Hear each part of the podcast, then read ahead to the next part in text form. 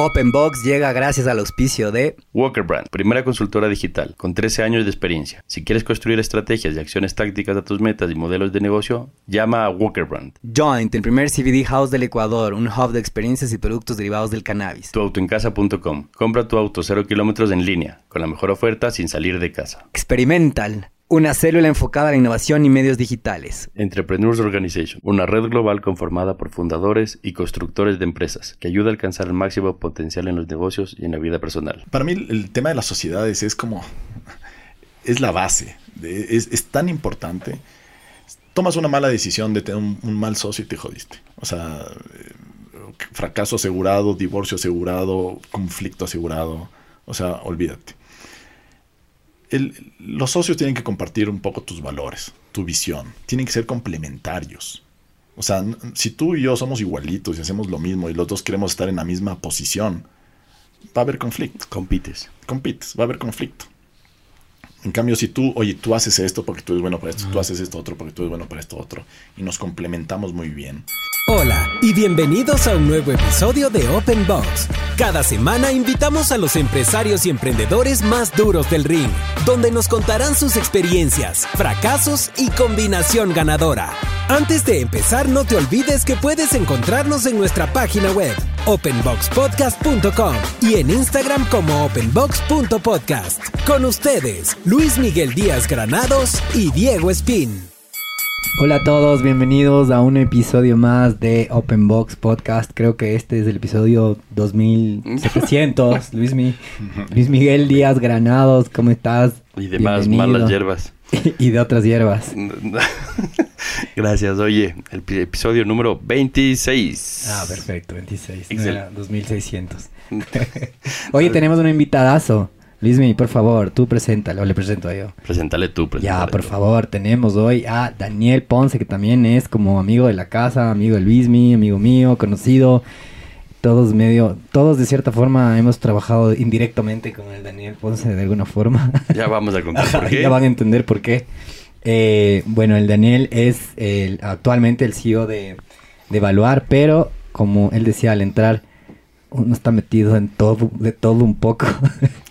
y a veces, y a veces uno dice, ¿por qué me meto en tantas cosas? pero ya nos vas a contar a detalle. Yo no quiero como que lanzarme la letanía de, de, de todo tu, porque nos vas a ir contando mejor, porque si no suena lectura de, bueno, Daniel, ta, ta, ta, el, CEO de, y nada, está en el directorio de tal y tal y tal. de eso me encargo yo luego. Eso, eh, eh, esa, entre comillas, P-A-J-A, eh, ya lee Luismi después, tranquilamente, en, en estudio, aparte. ¿Cómo estás, Daniel? ¿Cómo vienes hoy? Excelente, Diego. Muchas gracias por invitarme, Luis Miguel. Muy bien, muchas gracias. Eh, a full, como les decía, corriendo. corriendo. De lado a lado, con ajetreado con, todos los proyectos en los que estoy metido. pero bien, gracias a Dios no me puedo quejar. las empresas, los negocios van creciendo. estamos cumpliendo eh, objetivos con sus retos de todos los días, cosas que, que van saliendo, pero, pero bien. Qué bueno, qué bueno, qué bueno. Bueno, Daniel Ponce Mejía. Daniel lo conocemos por la red de EO. Está, es el, creo que la parte más visible tuya siempre ha sido la parte de talento humano en los últimos 10 años, evaluar. Depende por dónde me conoces. Ajá, yo no sé si sea necesariamente la más visible. Por ahí. Sí. Vive uno, el tema grupo céntrico. Yo te, ubico desde céntrico. Sí. A ver, te cuento un poco. Eh, Pero retrocedamos más. nosotros comenzamos hasta el Luis Mi siempre se lanza el ¿Quién es Daniel Ponce? ¿Quién es? ¿De dónde vienes? ¿De dónde vas? Entonces te manda hasta tu más antiguo recuerdo desde donde quieras comenzar esta historia. Uy, chicas, nos podemos quedar aquí varios días. ¿Por qué te pusieron Daniel Ponce? Mi papá dice que es porque era muy travieso. Ah, bueno, Daniel era travieso. Ah, no diga. Ahí está. Wow, Sí. Bien, bien, bien. Pero a ver, antes, digamos que antes de que nos cuentes cómo ¿Cuál de, cuál de las primeras empresas en las que estás metido o grupos em, antes de la fundación de ellas y tal, como... Yo te diría que retrocedamos hasta el tema de tus estudios, o sea, entraste a la universidad. Sí. A ver, tuve la, tuve la suerte, eh, gracias a mi, a mi familia, a, mi papá principalmente, que hizo un esfuerzo de mm, llevarme a estudiar a, a Chile, a Santiago. Te fuiste a Chile. Tuve, tuve la oportunidad de estar en la Gabriela Mistral, una universidad privada muy buena. Buenísima. Y, mm, estudié ingeniería comercial, especialización en finanzas. Y, mm, y digamos que la carrera fue interesante. Y en el colegio no era muy buen estudiante yo, pero en la universidad encontré como mi pasión. Que es- no era muy buen estudiante. Promedio. Eh, promedio. No, me- no, no- no me destaqué nunca. Ni el nada. matón ni el bagazo. ¿Qué colegio estaba? SEC, ¿verdad? No, en Acoto, en Acoto Paxi. Ah, bueno. Pero como que eh, sabía que algo me... ah, ah, no- no, en el colegio no había encontrado como mi... como lo que me gustaba. Normal.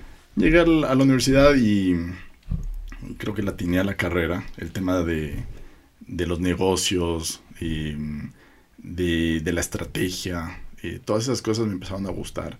Viene de familia también. Sí, sí, familia de emprendedores también. Eh, como sabes, mi, mi abuelo fundó Ponce Yepes. Empresaza, hace ¿no? 70 años aproximadamente, sí, un poco más tal vez. Una, gran- una gran empresa de comercio.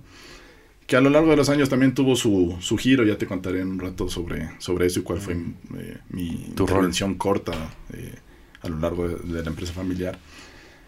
Pero sí, una empresa de, de la familia eh, muy conocida.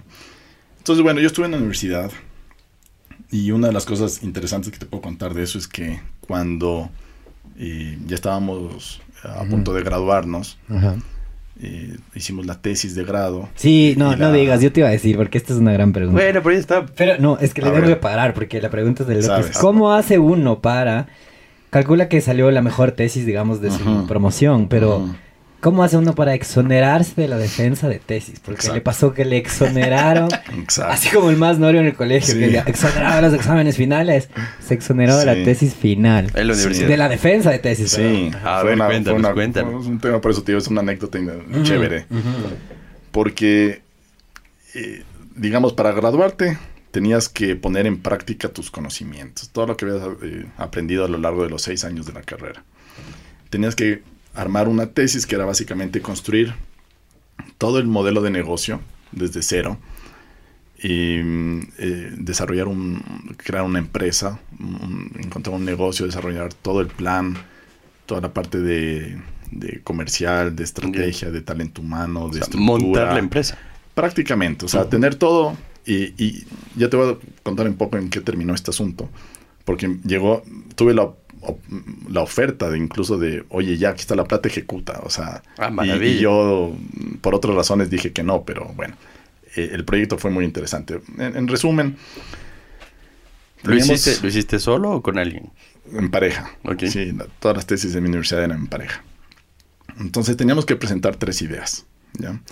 Y presenté las tres, de las cuales la primera, que era la que yo quería hacer, me dijeron que no, porque esa idea era muy... eh, no requería tanta inversión. ¿ya? Y había unos un mínimo de inversión que requería para que tú puedas como que justificar Crecer el negocio, la estructura. Entonces me dijeron que ese no. Después, el segundo me dijeron, ok, este haz. Imagínate, la idea que le presenté era de construir un biodigestor. No sé si sabes qué es Hijo eso. hijo Crear un biodigestor. Mm.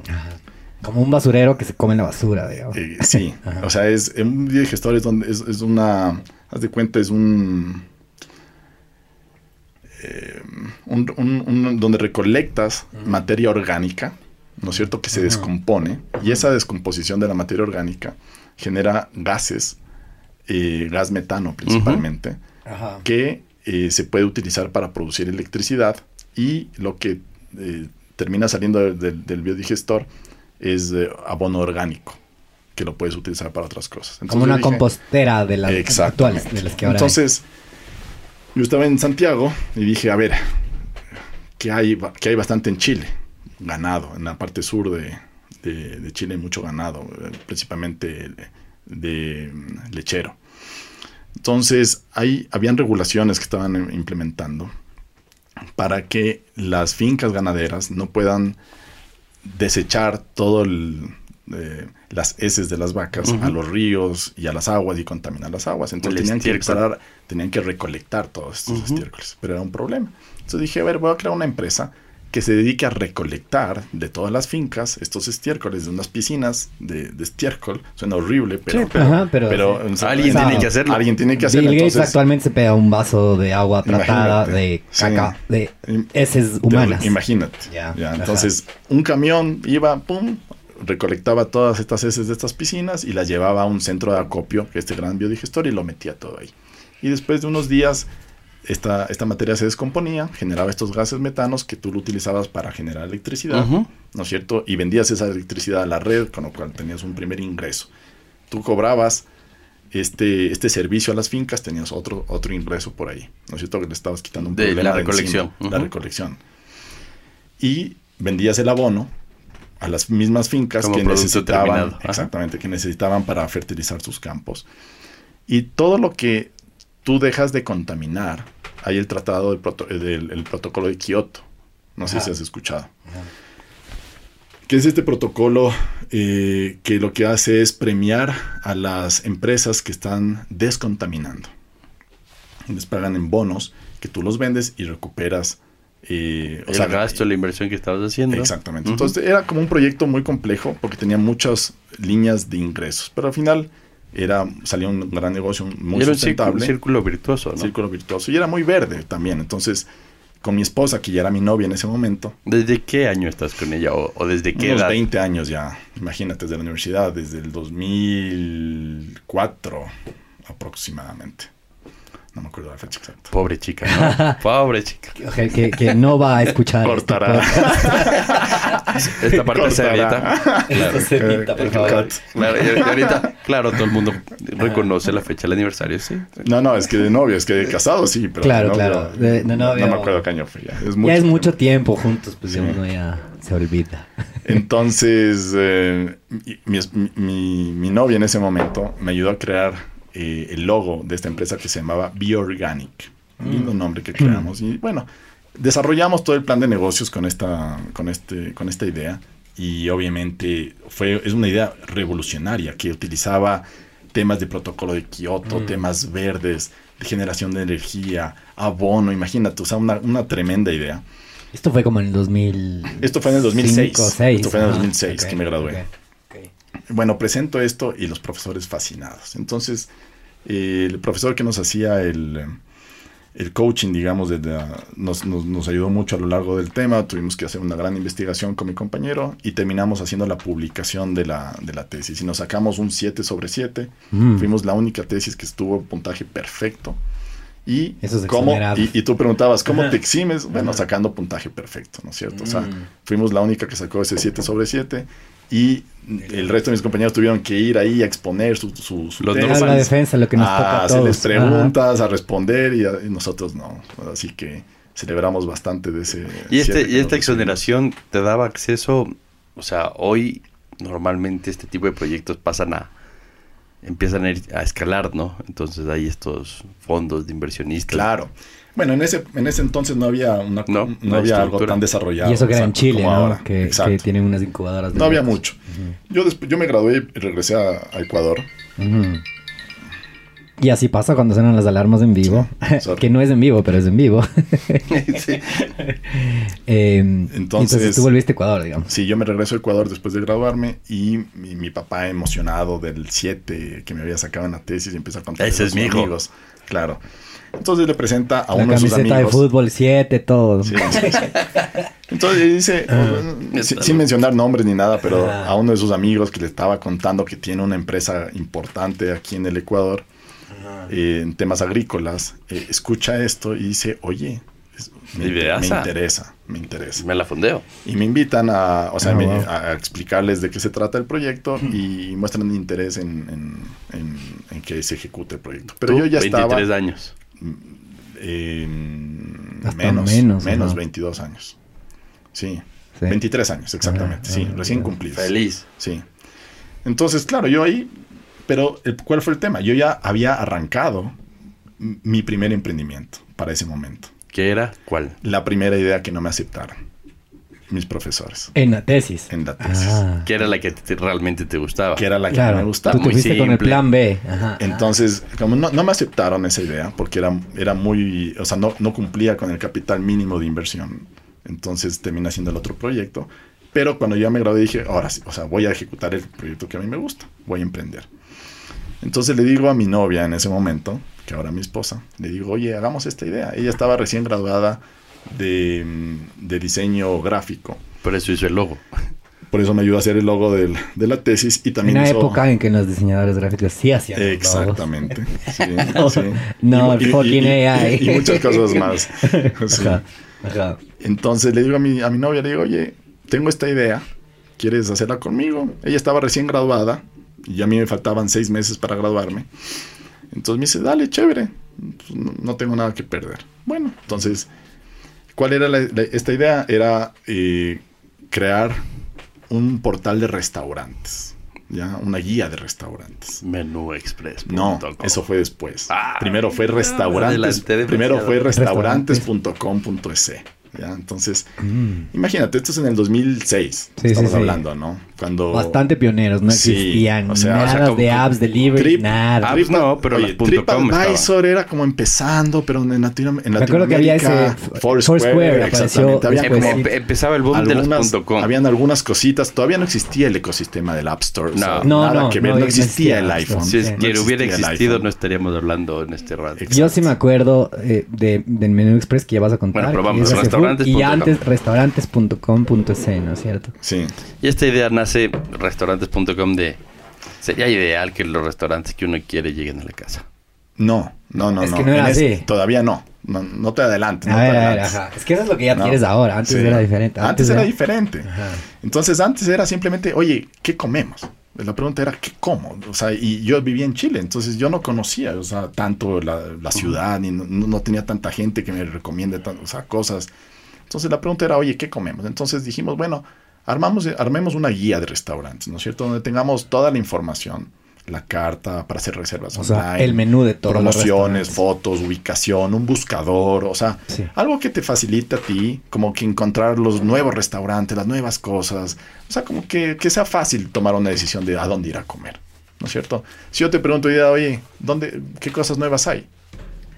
¿Cómo, Claro, ¿no? ¿Cómo te enteras? Ahora que hay redes te enteras, digamos, tienes un Instagram por ahí, te, apa- Exacto. te han aparecido, pero antes, Antes no. era o las páginas amarillas. Yo, yo gracias, a, yo- Era- yo era gracias otra- al señor Felipe. Ávila. Esto, ojo, es Sí. 2003, ¿no? Esto, perdón, hablo pendejadas, 2007 debe haber sido. 2007. No había nada cercano, o sea, sí era re pionero tener este tema. Ah, Ahora Claro. parece como que muy básico la idea de, ok, tenías el menú. Es que hoy Netflix parece básico. Ajá, ajá, ajá. Ya, Sí, pero, ver, el mundo ha cambiado mucho, ¿no? Por supuesto, pero para la época también era medio Era, era- visionario era la muy, idea. era muy innovador, sí. Entonces, Y, y- y ese emprendimiento es importante en mi vida de emprendedor porque marca mucho, o sea, es la, es como el, el inicio de lo que va, de, de- de todo lo que yo soy ahora, Ajá. en la línea que seguí después, en, en términos del, del resto de emprendimientos. Entonces, bueno, con mi esposa decidimos, con mi novia en ese momento decidimos eh, arrancar esta idea y, oh, no teníamos plata, éramos estudiantes. Clásico. Y yo seguía estudiando, Ujú. mi esposa estaba recién graduada, entonces no teníamos un dólar, ¿no es cierto? Entonces, ¿y ahora cómo hacemos? Entonces mi esposa me dice, oye, yo creo que puedo pedirle algo de plata a mi, a mi papá. Y digo, bueno, creo que va a ser más fácil sacar plata por ahí que por, por el lado mío. A pesar de que tuve 7 sobre 7. Ah, ah, sí, pero no, no, es que, es que era, era otra historia en ese momento. Dale. Pero bueno, entonces vamos a presentarle la idea a mi, a mi suegro en ese momento, o sea, el, el papá de mi novia. ¿Ella estudió en Chile también? No, ella estudió aquí en San Francisco. Ok. Y le pedimos como 3 mil dólares en ese momento. De, Un montón de plata para el rato. O sea, para, estudiante. Era, eh, loco, para, ese, para uno, uno salir a endeudarse. Yo no tenía nada, o sea, no tenía un dólar. Entonces, para mí era endeudarme de 3 mil dólares. Claro, y era ya un compromiso brutal. Y mi suegro confió en nosotros y nos dijo, chévere, yo les apoyo. Y nos prestó la plata.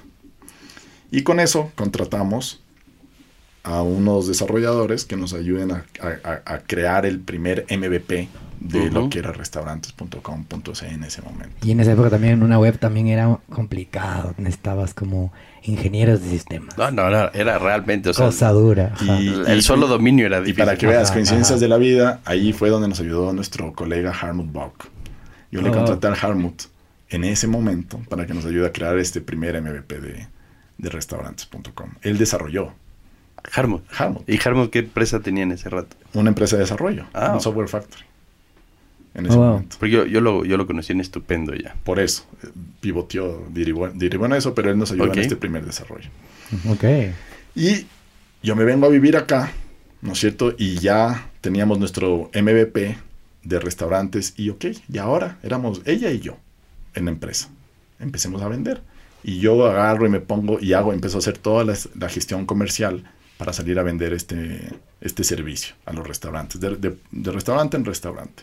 ¿El portal consistía en qué? O sea, ¿qué le vendías? Una suscripción, una suscripción anual eh, de publicidad, en pocas palabras. O sea, de, una, una audiencia, un, un tráfico que teníamos ya y, y darle esa exposición y conseguirle clientes, generarle reservas, generarle cupones de descuento que se imprimían ahí. O sea, Había un libro de cupones de restaurantes, ¿te acuerdas? Sí. Sí. la- eh, no me acuerdo cómo se Bueno, era como sí. la cuponera. Sí, sí. Verde, era de Arrancabas cuadraditos Sí, así. Bueno, y arrancamos y nos fue, nos está viendo muy bien, verás. Con eso, chuta, gracias a Dios, en los, en los dos primeros años, en el primer año pagamos la deuda a mi suegro. La de restaurantes.com. Sí, pagamos la deuda rapidito. Ese dominio es el medio bueno actualmente. Lo tengo todavía. Bien, bien. ¿De verdad? Sí. Bares.com, Ah, tengo bien, bien. cafetería, algunas cosas más, pero... Ah. Entonces, eh, de ahí le pagamos la deuda, eh, de ahí compré mi primer auto, hice, hice algunas cosas interesantes con, e, en, en los primeros años de ese emprendimiento. ¿Cómo eso, ganaban? Solo rápidamente. Como te digo, le cobrábamos a los restaurantes una, un- una suscripción Para tener su menú para ahí, estar ahí expuestos que la gente pueda esa- entender. exacta, destacarse del resto Ajá. de los restaurantes. No podía ¿cierto? necesariamente comprar a través de la No. esta, pero se enteraba que Di2 tiene Sí. un falafel en este lugar. Exacto. Ya. Entonces, se, abría un nuevo Ajá. restaurante en Quito y decía, oye, quiero que la Estar gente en el directorio de, mí". restaurantes. Y venía acá, nos llamaban y se daban de alta, les subíamos toda la información y les ayudábamos a llevar gente, digamos, Lindo, a, era, a sus, era como un tema de a anuncios. sus ajá. restaurantes. Exactamente. Entonces, y funcionaba muy bien, Ajá. muy, muy, muy bien. Y esto después lo vimos la, la oportunidad de pivotearlo y que se convierta ya en un tema transaccional, ¿no Ah. es cierto? Donde empecemos a vender eh, comida de los restaurantes a domicilio y eso lo- lo- de ahí pivoteamos y creamos Menú Express. Mm. En este primer paso con restaurantes ya conocí a, a mi- al, al que se convirtió después a mi- en mi socio, ¿no? uno de mis principales socios, a Jorge Mejía. Que él es, coincide en segundo apellido, pero no es familia. no es familia, no. Coincidimos, pero no es Un familia. primo. un primo. No. Nos parecemos, ¿no? Pero no, no, no y, es familia. y es brillante. Pero Jorge, que también era emprendedor, él creó multitrabajos.com y, y él estaba en la misma industria de, oye, portales de internet. Punto com. Y anuncios y tal. Exactamente. Ya. Entonces coincidimos en una de estas reuniones, nos conocimos, hicimos buena onda y como que empezamos a hacer algunas cosas juntos. Todavía no de socios, pero temas comerciales de algunas cosas por ahí. Después se convirtió en mi socio y en, en- en grupo céntrico y Jorge es mayor a ti, 10, 12 años. 12 años. sí. Entonces, por eso te digo que es importante para mí ese emprendimiento porque me, me, me dio las primeras, eh, los primeros socios, me dio los primeros networking, la, la- Claro. la primera experiencia que después terminó pivoteando en, en el resto de cosas que, que- que tengo hoy día. Entonces creamos Menú Express y de ahí, claro, el negocio, imagínate, eh, el, nego- el, el primer, uno de los primeros negocios de delivery de múltiples restaurantes en un solo lugar. Uber Pero- Eats. Pero antes de que exista No, el No, no, no, a lo, a lo que voy. o sea, a lo Uber que voy. Eats, antes de que exista el iPhone. Hasta a mí me Claro, dolió para- así como no, no, no. No, no, es que a lo que voy es que, y, y lo conversaba hoy día con alguien en la mañana, hay ideas que salen muy temprano, Sí, sí, sí. ¿no? sí. O sea, y el otro es the right Total. time at the right place. Y la tecnología adecuada cuando, cuando ya les apareció. No- o sea, en sé la si se época de. Menú Express no había App Store. No había nada. No te podías hacer una app. O sea, con los devel- No developers podían conseguir y podían hacer una app. Y no, yo, No, yo me acuerdo que no, pedía. no existían No existía, no No, existía. para la El época no había el nada. concepto Porque- de las porque apps el celular no, no existía. funcionaba. Y- sí. eran, sí eran smartphones, pero todavía Eran no. los Blackberries. Blackberry. Ajá, Eran Blackberries Sí, sí, que sí. no tenían aplicaciones. Entonces, claro, era como era, era todo teléfono. Teléfonazo. Era todo Sí, teléfono, sí. central de teléfonos. Y me acuerdo que tenías una. Eh, Una- tenías como una libre, una- un una libretito de menú express y tenías. se imprimía todos Y te decía las Exacto. zonas de cobertura. Calcula las zonas. Hoy Rappi, hoy en la actualidad, Rappi te hace un tema de. nuestro próximo auspiciante em, te hace te hace como Yo radios. prefiero que no, yo prefiero que el Daniel sea nuestro próximo. Ok, ok, perfecto. Pero em, ya que les mencioné, em, te hacen pentágonos y eh, georreferenciados de la Claro. Cobertura. sí, sí, sí. Ustedes hacían eso A mano. 15 años antes a, Sí. a pelo. A pelo. en papel impreso. Sí. Ajá, ajá, es de locos. Es de locos. Y, mm, entonces, claro, y nos está viendo muy bien. Este es con Jorge ya. No, no, no, esto sigue siendo con mi esposa y en ese momento agregamos a Pedro, que también es mi socio en algunos otros proyectos Pedro ahora. Pedro y Surieta. Entonces, con- ya entre los tres hicimos el tema de, Men- de Menú Express y lo tuvimos varios años, fue creciendo muy bien, pero claro, o sea, es, es, es, es una logística, es complejo, Sí. sin tener una app, sin tener una app. es- Motoriza, el manejo de el motorizados. manejo de los motorizados, chuta, La plata. un negocio difícil, la Durísimo. plata, la cobranza, ¿Qué, qué aprendiste ahí? muchas cosas. Eh, vamos ahí. O sea, verás, al arranque, Menú Express fue un, fue un negocio donde me tocó hacer de todo. O sea, literalmente al arranque. O sea, yo fui a dejar pedidos. Claro, claro. Muchos pedidos. Claro. Pedro, mi esposa, fueron a dejar muchos pedidos. Y nos tipeaban, verás. y buenas, tío. Muy bien. Sí. Y, y muy bien. Una vez llegué a dejarle un pedido a un pana mío. Y dijo que solo llamó a pedir y yo yo con la comida. Fue como, Loco, aquí Imagi- emprendiendo, loco. Hustle life, Aquí bitch. emprendiendo, tal cual. Sorry, pero Ajá. teníamos como cuatro motorizados en ese momento. Llegaron cuatro pedidos al mismo tiempo y el quinto Toca, toca. ¿no? tocó ir a dejar. Sí, lo que uno hace. A todos nos Sí. tocaba. a remangarse. Nos estafaron un montón de veces, tarjetas de crédito, cheques eh, sin fondos, esta- o sea, nos pasó de todo. O sea, Y- llegabas con el voucher. Claro, no, claro, rastrillabas la tarjeta, pero, Claro. pero a veces te daban el tarjetas, a veces te daban tarjetas falsificadas. O eran mucho. por teléfono y... O te tocaba No, la idea rastrillaba, rastrillaba. El Entonces- rastrillado manual. Claro, entonces cuando ya llegabas y querías cobrar, el banco te decía, Ah. no, este, este voucher, eh, esta tarjeta no existe, o esta ay, tarjeta ay. está robada, o tal o cual, no te pagaban. Y, y Y ahí hoy, era- hoy ah. hay un seguro que cubre todo ese tipo No, ahora de ya cosas. tienes el... digi- la- la- Tú- tú pagas y no hay Pagas en el App Store. y si no- O sea, si es- está ese, tal- ese problema ya no existe. Ya no existe, ya no Sí. existe. Ajá. Era muy, era muy complejo. Durísimo tuvimos- en esa época. durísimo. Teníamos un montón de problemas con, con los accidentes de los, de los, de los chicos. Nosotros teníamos afiliados a toda la gente, imagínate, a diferencia de ahora, de las apps que no, que no afilian Que a la son- gente, que son eh, gig economy, ¿no? Este Ajá. tema del concepto, este concepto de que trabajan para el app. Ajá. No tienen un, un jefe. Es súper ligero el Eh, tema. Sí, Ah. es complejo, porque claro, esta gente sí se accidenta. Y perdimos el Y- auspiciante. No, no, no, el otro día, el otro día estuve con una No, no, sí, es es- súper debatible esta, Sí, este- sí. esta idea. ajá. Nosotros hicimos que el negocio funcione con todas las de ley. Teníamos a Sí. toda la gente asegurada, le dábamos todos los beneficios, etcétera. By the book. Y sí, y aún así el negocio funcionaba, ¿no? Y, y muy bien. Hasta que lógicamente ya después entraron las. Creo que las- entró primerito aquí en domicilios.com. Entró primero los uruguayos. eh, que en ese han cambiado tanto de nombre. han cambiado que, demasiado de chuta, nombre. Ya, en, en verdad, ahorita ya no me acuerdo cómo se llama. Eh, creo, creo que era. Globo. No, No, no, no, antes los uruguayos eran. Um, Eran rojos, ¿no? Pedidos ya. pe- no, ese es ahora. Ahora se llama pedidos ya, ¿no? Ah. No, pedidos ya. Sí. Ahora se llama. ahora. Michi, tú de ley sabes que tú eres centennial. Ahora, eh, pedidos ya. em, yo creo que se llamaba Bueno. domicilios. Domicilios.com. Domicilios.com. Puede ser. Ajá. Es que llegaron los uruguayos, después llegaron los colombianos, después llegó Globo, ¿no Claro. es cierto? Después llegó Uber y empezamos, ya, o sea, imagínate el Ah, mercado. ya nosotros creamos en nuestro app, ya cuando, cuando ya era necesario, el- ya existía el App Store y todo, Menú Express sí derivó a, a crear su apps en, eh, Finalmente sí lo lograron. sí, sí, pero ya, la- ya llegó la competencia. Entonces, ¿qué- o sea, ¿qué aprendizajes te deja esto? Ese, mira, domicilios.com. Sí, ¿no sí, era? sí, domicilios. Ese, ese mismo. Mm.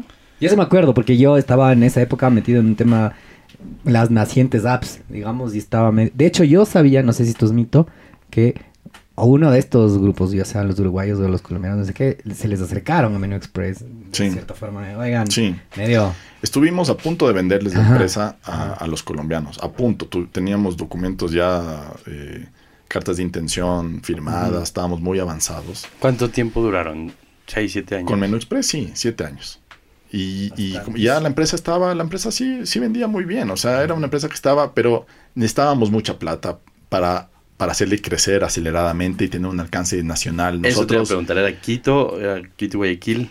No, en el- nosotros solo Quito. Ok. en ese momento. Pero claro, ya llegaron estas otras empresas que en cambio te abrían en todas partes eh, de una. Con un músculo un músculo muy enorme. distinto. Entonces eso es otra historia. Ya vimos que esto sí se estaba complicando. Y que no les importaba si iban a pérdida los primeros años. Y... Hacen dumping, tú sabes. Claro, una claro, van estrategia de todo, dumping. Es normal comprar mercado. inc- increíble. Entonces llegan con, con- a cobrar cero, ¿no? A cobrar cero, a darte todo gratis, incluso a, a subsidiar. Yo me acuerdo eh, cuando con- entró Globo, era, era, era una cosa criminal, es Sí, la palabra, así. Sí, Cero costo de delivery, cero costo fee, eh, o sea, Sí. comprabas una cosa de dos dólares Exacto. y te traían. exacto. Y tú decías, no, pues, o sea, esto no, nadie puede no es viable, no es esto. alcanzable. Entonces, Entonces, pero- pierden plata un montón de tiempo. Llegaste a tener en algún punto, después de los siete años, Se presenta una oportunidad. de compra. Sí, se presenta la oportunidad de vender a los colombianos.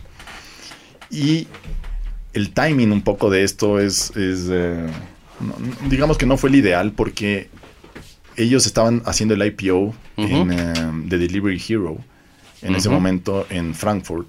Y toda la negociación se detuvo porque lógicamente al ser una empresa pública que ya hizo su IPO y tenían que pasar otro tipo de regulaciones, eh, permisos y como que ya la transacción se complicó demasiado y ya no, no la pudimos completar.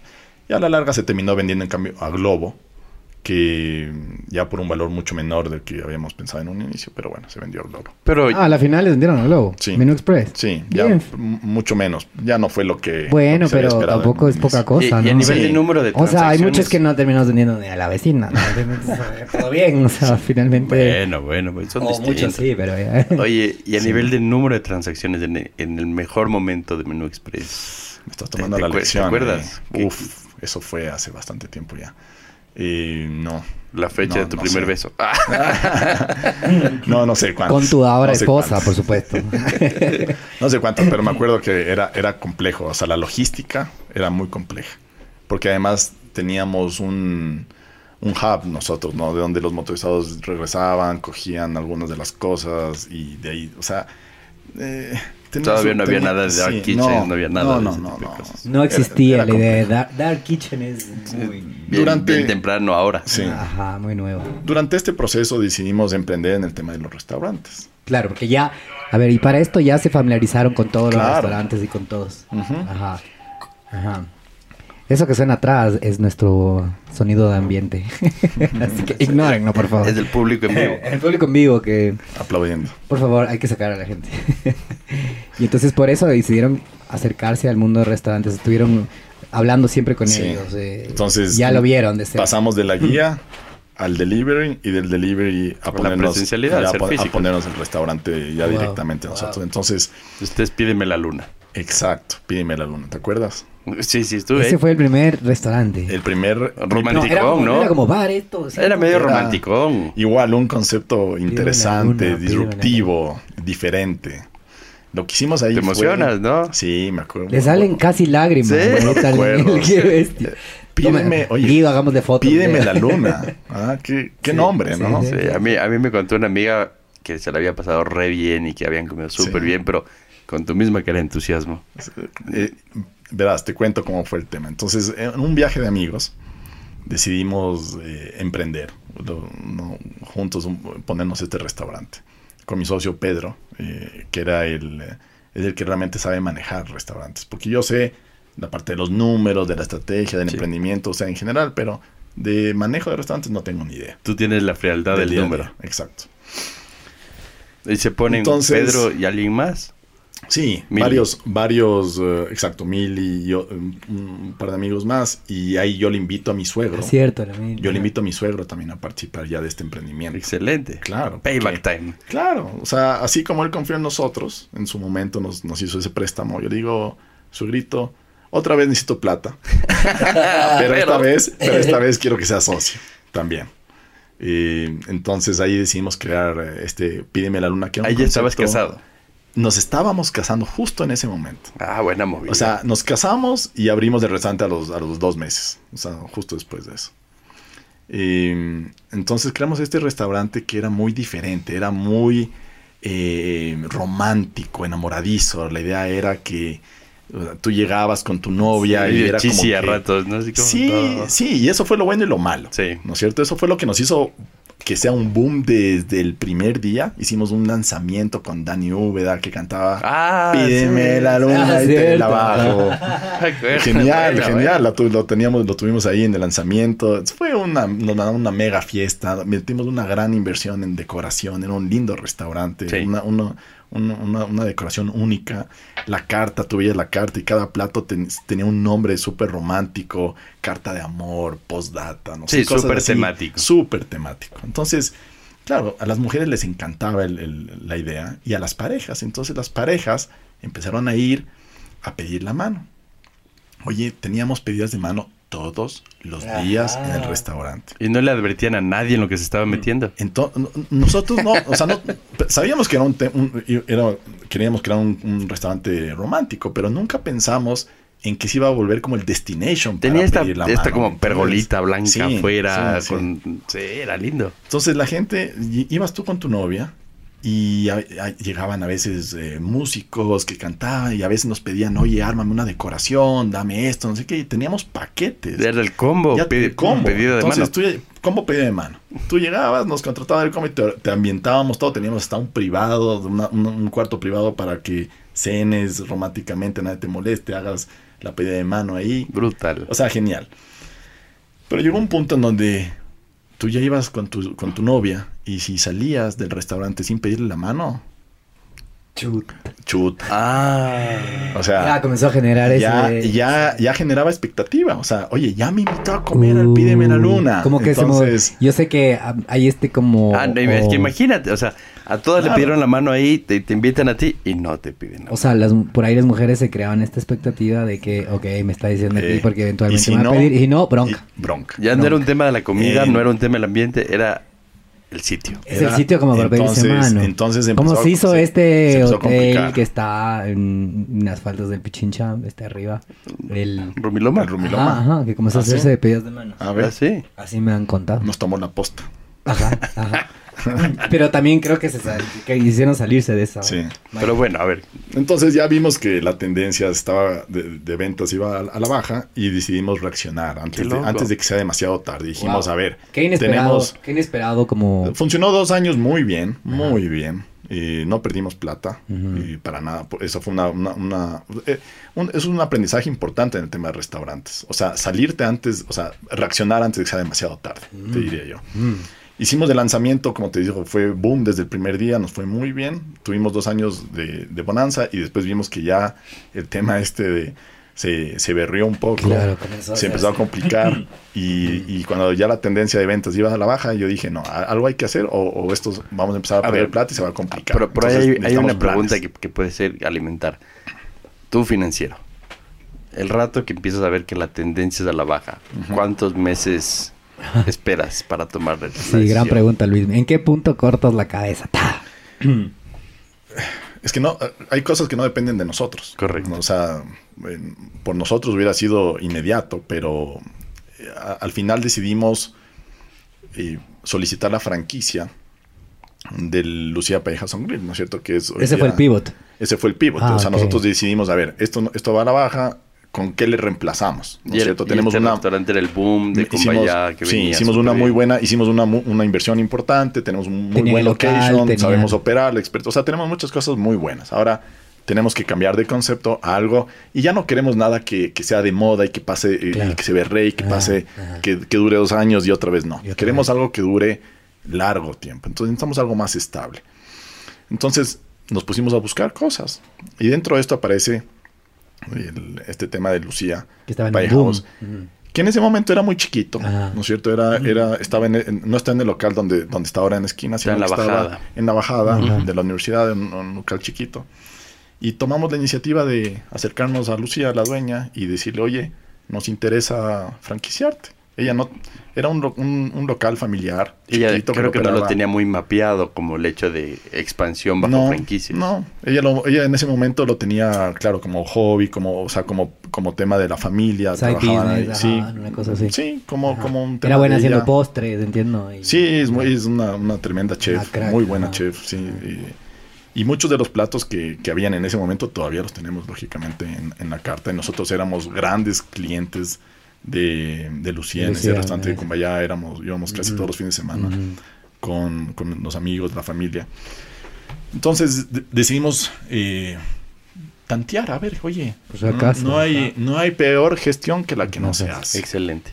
¿no es cierto? Entonces nos acercamos y, y fue difícil convencerle. Fue, fue bien difícil convencerle. Ella no, eh, como que no se quería complicar mucho la vida, no, no tenía planes de, de franquiciar en ese momento, no nos conocía. eh, entonces fue un proceso largo de, de negociar, de tratar de, de convencerle, pero lo logramos, ¿no es cierto? Y ustedes son un grupo de paciencia, ¿no? Sí, eh, los negocios se dan con bastante perseverancia, paciencia. Paciencia. Sí. Y este fue uno, este fue uno de, esas, de, esos, de esos momentos donde también mi suegro fue clave para ayudarnos a, a llevar la negociación Mm. eh, y llegar a un acuerdo. Es clave, me, invento aquí, ¿no? Éramos Por- muy jóvenes Porque, nosotros. porque él tenía Claro. capacidad de negociación o porque él tenía las canas. A veces- Se daba seniority. Sí. ajá. A veces las canas son importantes. Y, y- Bien, y nosotros bien. éramos... Vas bien, Bien, Diego, bien vas por mí. sí, y nosotros éramos bien, bien juniors en ese momento, ¿no? Y aquí te estoy hablando del año eh, 2011, Ok. ¿ya? Claro, claro. Y ahí, en ese punto, hicieron ese acercamiento. Ya al medio le ubicaban porque iban, y no necesariamente por Menú Express, sino ya por porque era, frecuentaban el lugar. Exactamente. Entonces les dijo ya, bueno, hagamos. Sí, ya entonces decidimos hacerlo y, y- y cambiamos el concepto antes de que sea demasiado tarde. Cambiamos el Pídeme la Luna por el, por el Lucía Pay, en nuestro primer Lucía Pay House and Grill, que todavía funciona y, En la es, y es un éxito. sí, Es el de Luxemburgo. en la Luxemburgo. Y ya una vez que de- Qué tremenda desarrollamos- casa, ¿no? ¿Perdón? Es una tremenda casa esa. Tremenda ubicación, Eh, sí. total, ajá. Con un gran parqueadero, es la única casa que queda en esa jungla Ajá, de edificios. edificios. Sí, entonces estamos muy bien ubicados.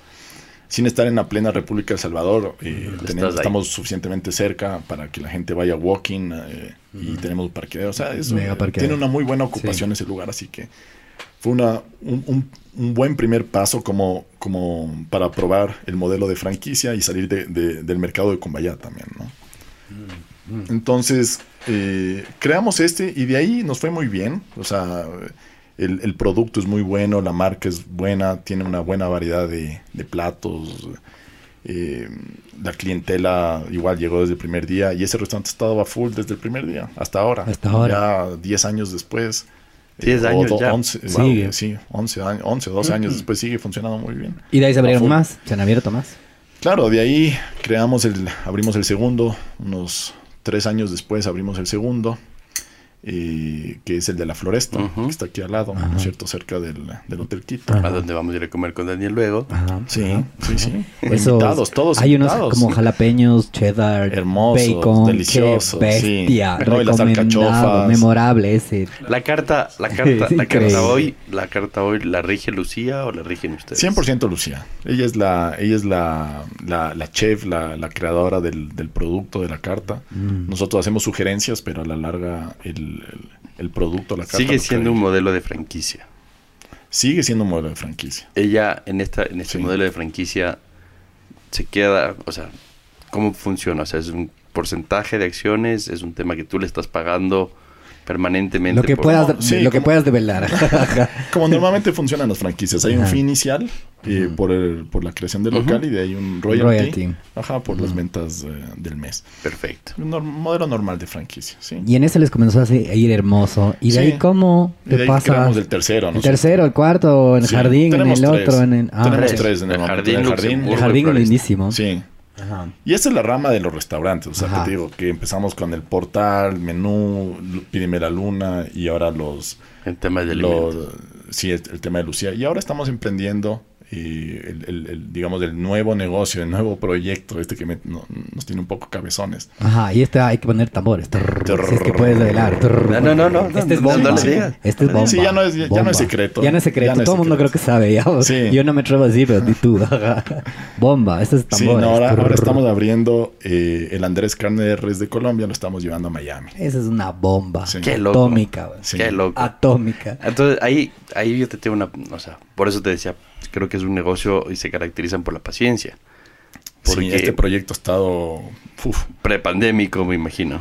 Sí, esto viene desde prepandemia. O sea, vamos 3, 4 años eh, trabajando este tema. ¿Cómo? Y con muchas complicaciones, hacer cosas en... Duro emprender- con los gringos. Emprender en Estados Mm, Unidos, duras. uno, uno creería que es fácil, es todo lo contrario, especialmente en este rubro, ¿no? Donde Sí. necesitas Muchas bueno, regulaciones, muchas- muchos, pero- pero- muchos pero- permisos, muchas cosas. El Luis Antes. tiene mil preguntas, ahí va. Sí, sí, aquí- dejémosle hablar al invitado un rato. Tranqui, aquí les escucho. Claro, tranquilo. Gracias, siga nomás. Sí, Sigue, Diego. ¿Qué- qué me- Ya. Bueno, entonces- Recuéstate aquí, por favor. o sea, la pregunta termina que, que a mí me saltaba era... ¿Cómo llegas a, a decir el restaurante icónico de Colombia, en donde es la buena fiesta, en donde la gente Sí. pisa Bogotá y dice, ay, quiero Andrés.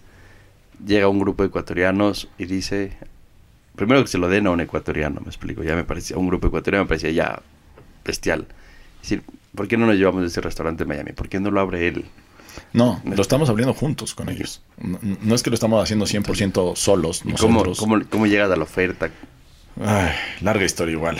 Eh, nosotros y, y queríamos abrir el Andrés aquí en, en Ecuador. Así empezó la- el, el contacto que hicimos con ellos. Eh, creemos, todavía creo, que aquí en Ecuador, en Quito principalmente, no tenemos Hace lugares. falta fiesta, dices Hace tú. falta fiesta, hace Hace falta un lugar. Restaurante, fiesta. Restaurante bar bailadero, que es el concepto de Andrés Carne de Res. Es un restaurante bar bailadero. O sea, gente como- que no somos juniors, o sea, de 18, 20 años que estamos metidos en las discotecas, ¿no es cierto? Que queremos salir a comer y pegarnos un bailecito, Bailecito, irte a la casa comida, no ajá. tan, no tan hecho pedazos ni Ajá. tan tarde, pero pasar una buena noche. ¿no cierto? rico. Pasar rico. Entonces, nosotros éramos clientes frecuentes del Andrés Carne de Res cada vez que íbamos a, a Colombia. Colombia. Yo organizo, yo, varios de mis cumpleaños he organizado para ir a festejar allá porque me encanta Es un el concepto. Mis, mis panas acolitan. Claro, es la excusa para ir a, a Despedida allá. de soltero. No, no ahí. tanto, no, no tanto esas, pero cumpleaños y cosas sí. sí. Cumpleaños decentes. Sí hemos Sí, hecho, sí. sí hemos hecho.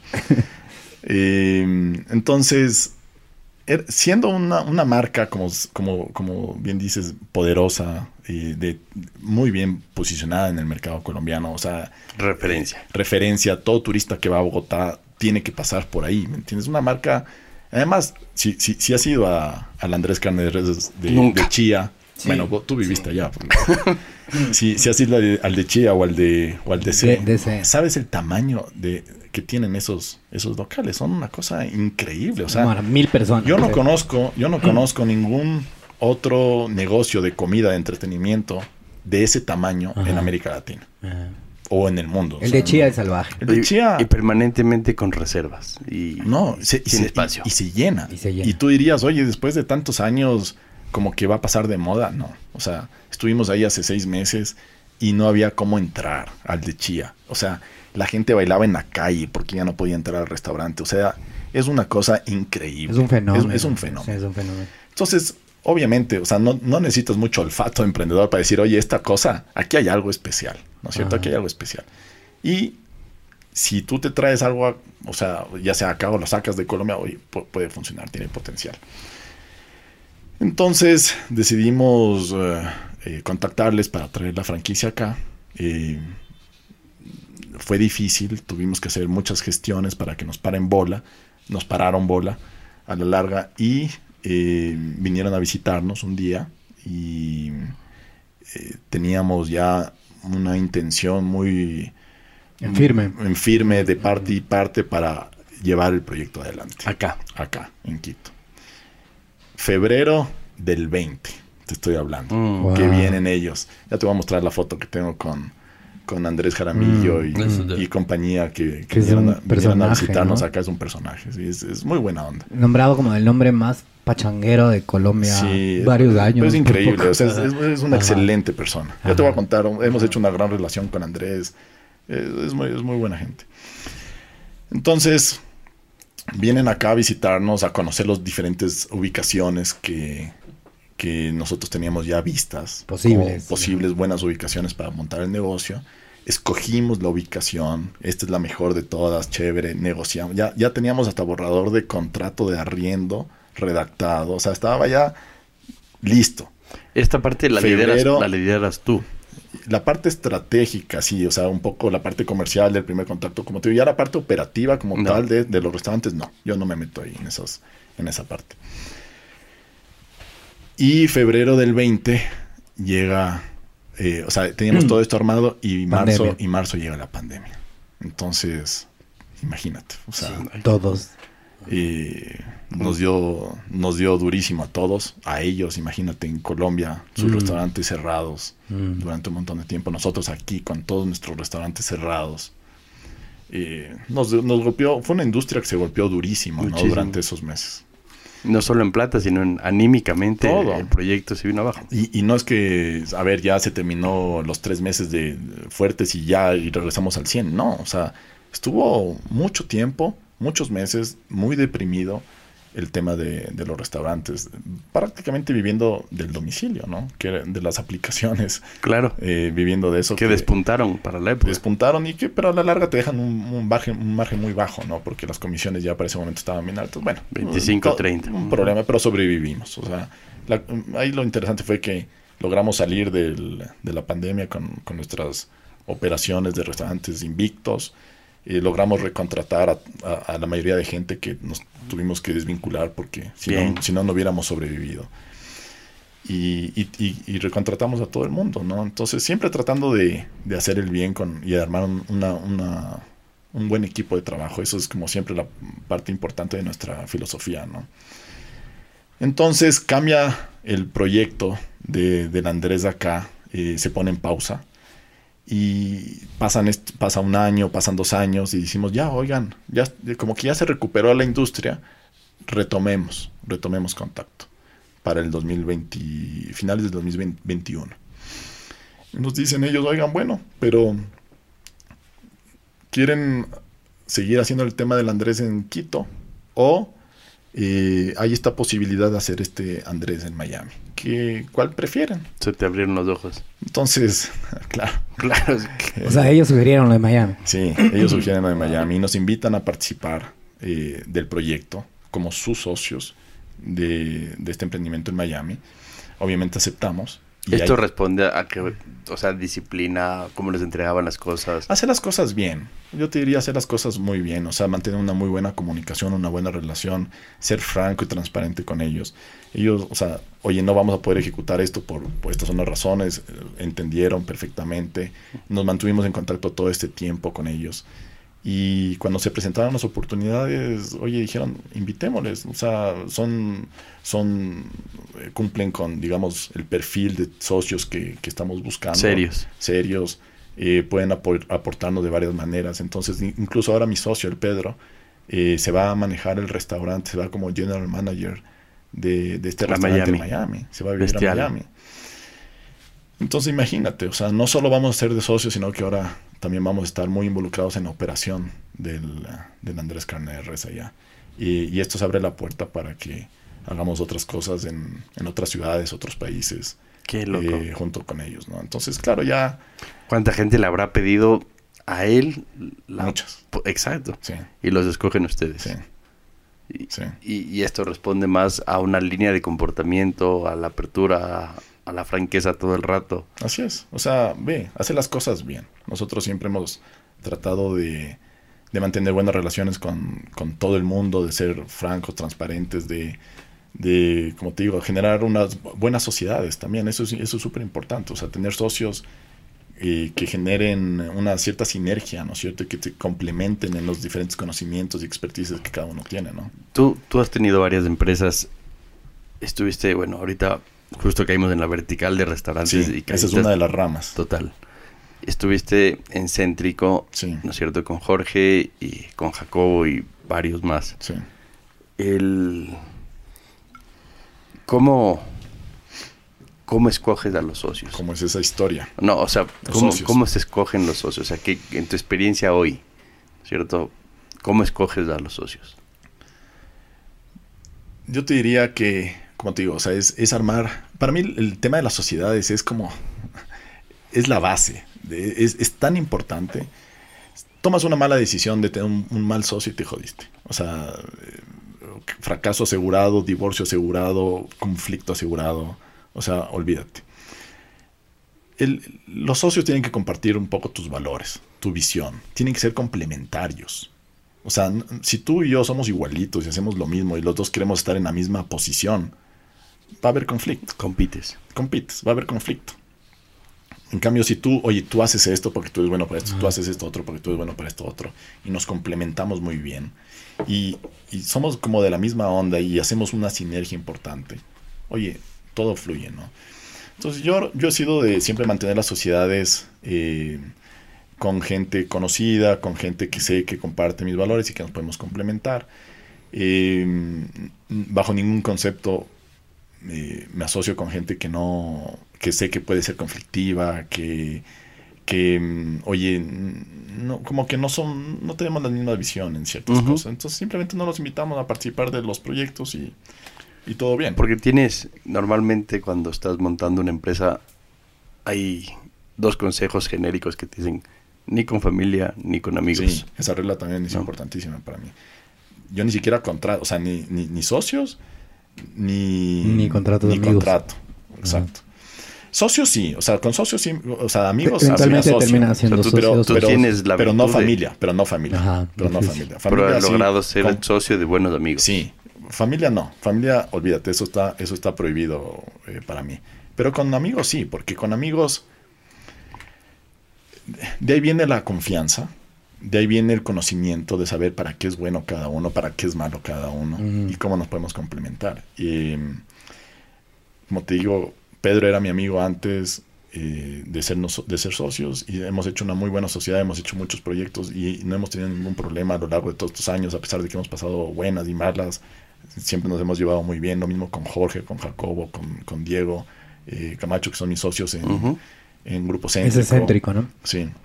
¿Y céntrico Eh, pasó en paralelo mientras Sí, estabas haciendo esto? Todo esto pasaba en paralelo. En eh, Grupo Céntrico, verás, por eso, por eso es importante y les comenté que en el tema de restaurantes conocí a Jorge, ¿no es cierto? En el año 2008, cuando Jorge estaba en multitrabajos y yo estaba en restaurantes. Y unos años después, eh, yo me fui a trabajar unos años a, a tema este de seminario que, que viste en mi, en mi CV, que fue una, una transición nada más, fue como un paréntesis en, en mi vida de emprendedor. Que no me gustó mucho desde ese punto de vista, porque yo sí, siempre su- sentía que, que estaba dejando algo, eh, algo mío, estaba sacrificando algo importante mío, ¿no? Para ir a trabajar para alguien más. Entonces, duré menos de dos años ahí y después regresé al tema del emprendimiento ya de la, con- junto con Jorge. ¿Qué Eh, te ahí gusta? creamos Ahí- Grupo ahí- Céntrico. ¿Qué te gusta del, del emprendimiento? O sea, el, el poder liderar, manejar, Me tomar gusta- las propias decisiones. Mm. O sea, ¿qué no te gustó de Pero no es eso. Lo, sí, o sea, no, no ser autónomo, no, no poder crear. O sea, a mí me gusta crear. Visión, creación.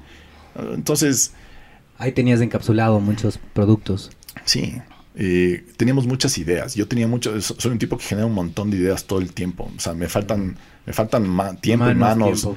para ejecutar las ideas, to- todas las cosas que se me ocurren. Entonces, a mí, yo soy un tipo, me considero creativo en ese sentido. Ok. ¿No es Total. cierto? ¿Qué es eso? Y a veces con olfato, como para decir, aquí está, no, aquí hay oportunidades, aquí hay cosas, ¿no es cierto? Y quiero ejecutarlas. Entonces, estar como restringido, trabajando para alguien. eh, Te ¿no sentías amarrado. Es como que, y tu enfoque no está ahí, ¿me entiendes? Si estás dedicándole tu tiempo a otras cosas, nunca vas a emprender. Entonces, emprender es difícil y tienes que dedicarle el, el 200%, 300% Pero en tu de, caso, de tu esfuerzo Epa, para que las cosas salgan bien. yo creo que ese es un buen consejo, pero tú tienes una habilidad también de emprender varios frentes, lo cual Sí. es, es difícil, ¿no? O sea, normalmente te concentras en una empresa y que esa empresa salga. Sí. Tú tienes distintos Tengo varios verticales, frentes. varios Mm. frentes. Y, te- y juego diferentes roles en cada frente.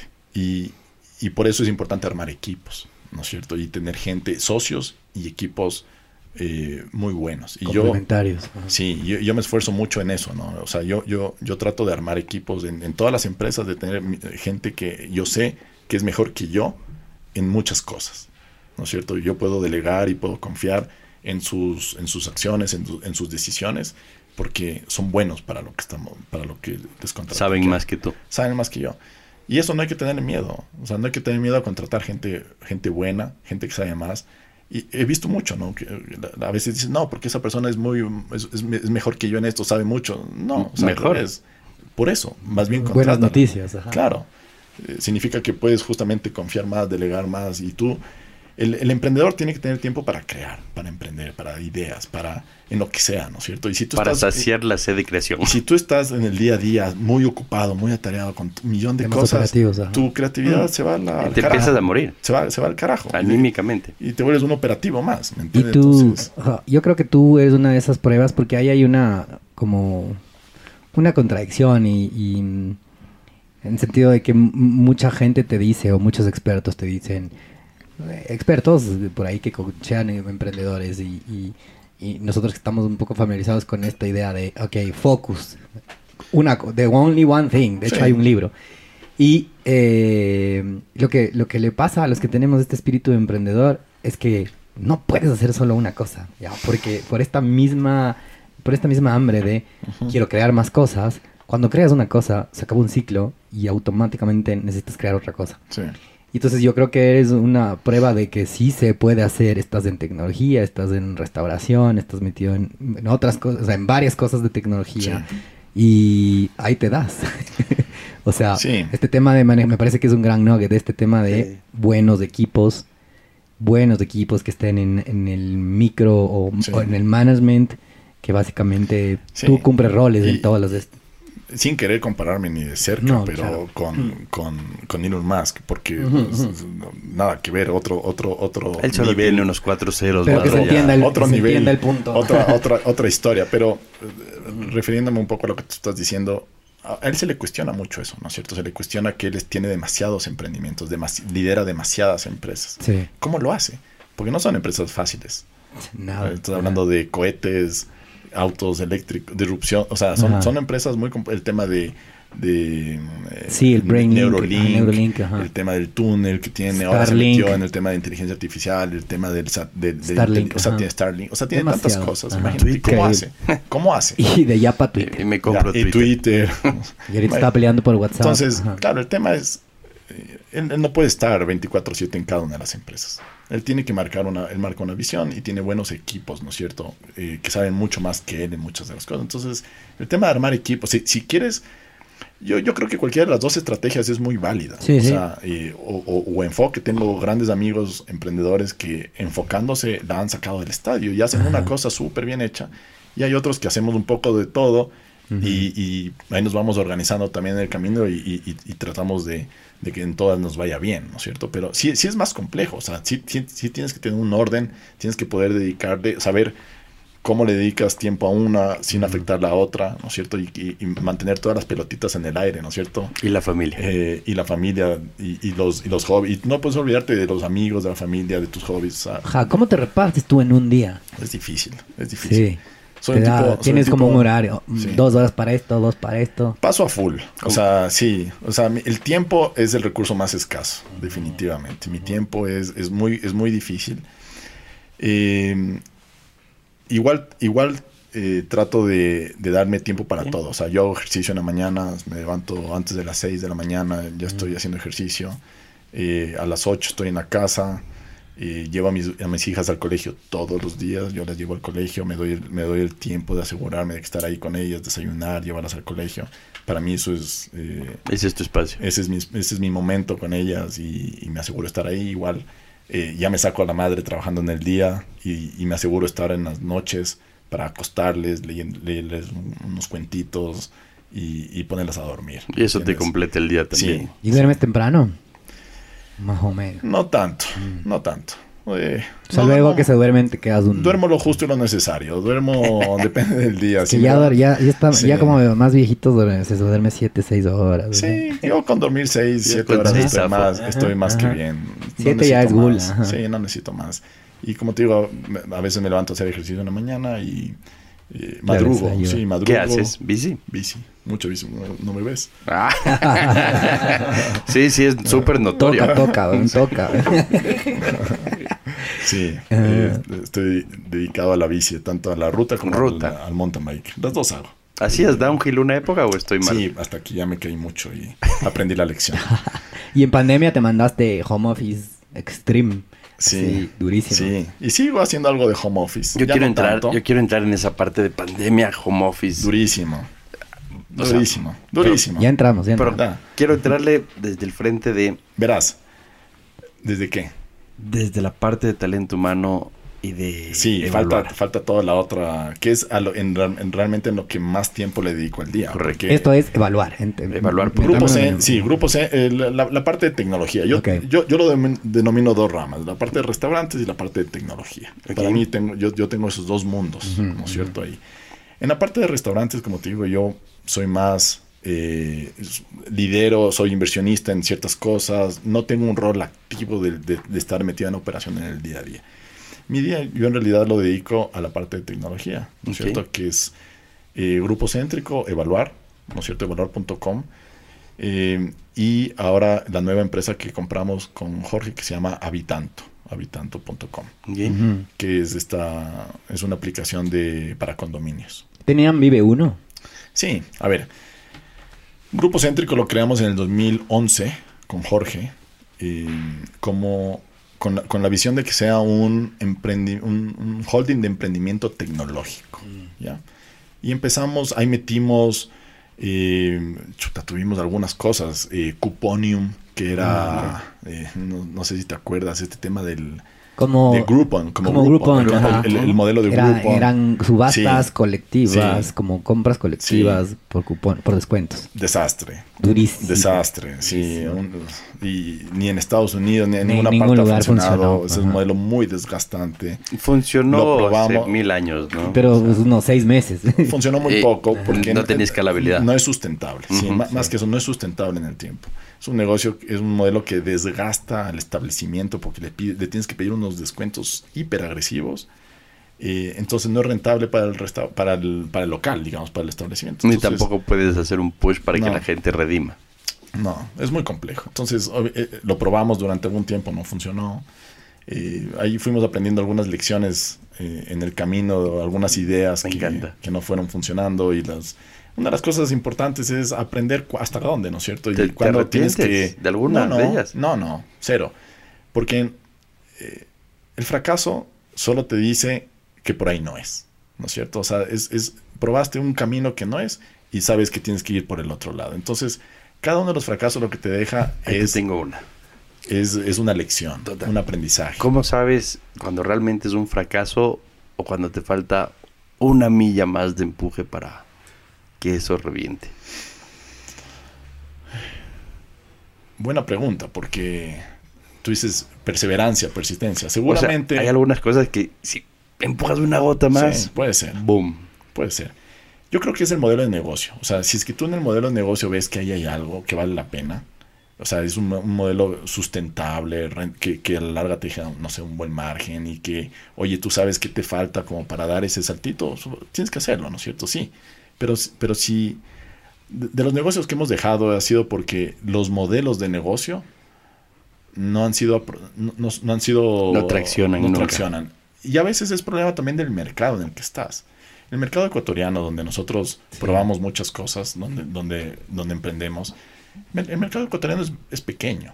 Y especialmente para ciertas audiencias, ¿no? A veces, cu- cuando nosotros arrancamos algunos, algunos negocios, dependíamos del e-commerce, por Sí, ejemplo. sí.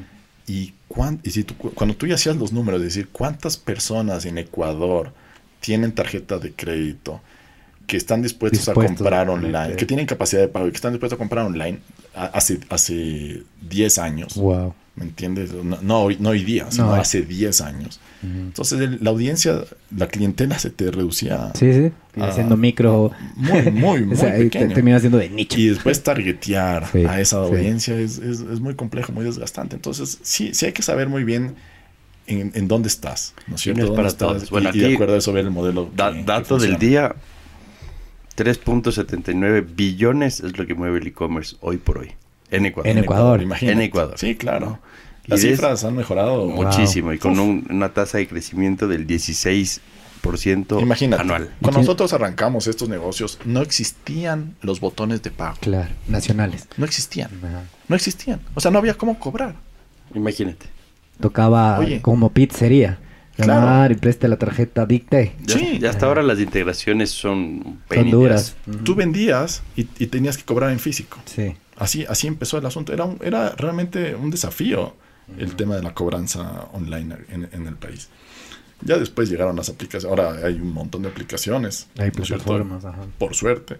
Y eso ha dinamizado bastante el, tema de los pagos online, pero antes era bien complejo. Entonces, bueno, con Jorge creamos Grupo Céntrico como este holding de emprendimiento tecnológico y uno de estos negocios que, arrancamos ahí fue evaluar.com, ¿no? que es uno de los negocios que todavía tenemos y con el que hemos crecido muchísimo, eh, no solo en Ecuador, sino ya esto es a nivel América Latina. ¿no?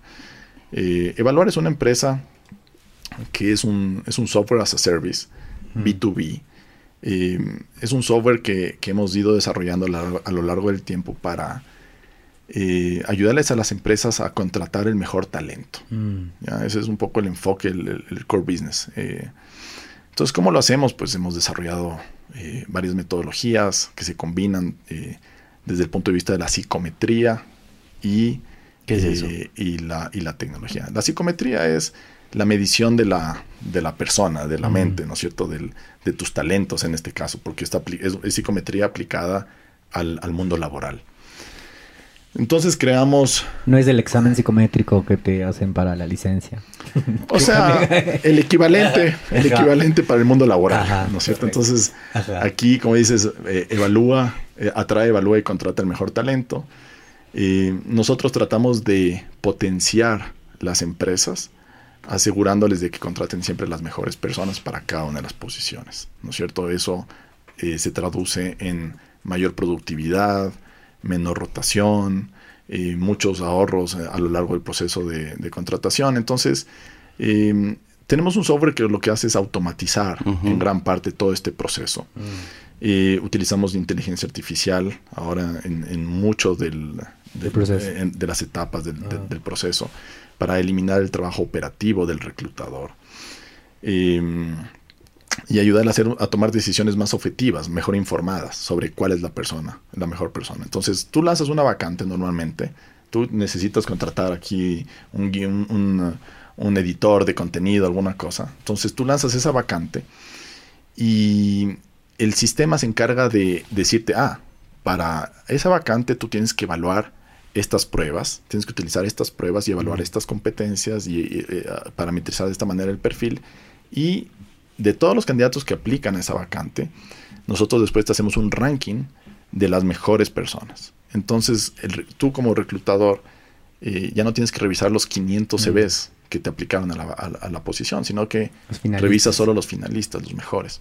Entonces te eliminamos un montón de tiempo y te ayudamos a hacer más objetiva tus decisiones. Ah, le quiero contratar a Diego porque Diego es eh, tiene esto, tiene estas Pero para aplicar finalmente la gente tiene que llenar en, un formato de ustedes para que la base de datos lo lea y pueda empezar a procesar la información. Sí. Entonces, este sistema lo utilizan grandes empresas ahora ah, en América Latina. Tenemos clientes desde México hasta Argentina, en absolutamente todos los países de habla hispana. Según tu página está Samsung, Citibank, Colgate, Volvo, claro, Chevrolet. Sí, son, duros en Chile, ¿no? Sí. En, em, en, México, en, sí, en toda Centroamérica, en Ecuador, en Perú, em, en Bolivia, en Chile. Solo Brasil es difícil. ¿Lograron entrar a Argentina? En Argentina es más es complejo por el tema económico. Eso el tipo de cambio, la eh, devaluación. Exacto, y, nosotros eh, cotizamos en dólares, entonces para una empresa argentina ahorita no es el mejor timing. Impagable de nuestro Exactamente. Ahí hay un problema más de, de, devaluación, como, como sabes. Pero sí tenemos clientes en Argentina. Sacas de esta SaaS, que es brutal, ¿no es cierto? Con un montón de algoritmos de inteligencia artificial que va simplificando. Entonces, ¿Cuándo deciden escalar? ¿O cómo, cómo es este proceso de escalamiento hacia otros países? Esa es la ventaja de tener un software as a service, ¿no es cierto? Que eh, tú lo puedes, tú puedes ofrecer el servicio independientemente de dónde esté tu cliente, ¿no es cierto? Se conecta al internet y ahí está. Eh, no tienes que ir a entregarle la comida, ¿no es cierto? Como en el restaurante, eh, es, es, otra historia. Nosotros, Ecuador es, ah, Ecuador es un muy buen laboratorio de emprendimiento donde pivotea, donde, prueba ciertas cosas, ¿no es cierto? Y si te funcionan, eh, si, si, eres exitoso en Ecuador, probablemente vas a ser exitoso Por en volumen, por, en porque otros- son más estables Sí, en algunas y cosas. Ecuador también es un poco difícil en algunos temas para emprender, ¿no? y, y es costoso el tema laboral. Bueno, tiene sus, sus, sus desafíos. Entonces, decidimos probar suerte y arrancar en, eh, como segundo país Perú. Y en Perú nos empezó a ir muy bien, crecimos, la empresa creció eh, a tasas importantes y sigue creciendo muy bien. Teníamos las mejores empresas de Perú ya trabajando con nosotros y dijimos, oye, vamos a un país más.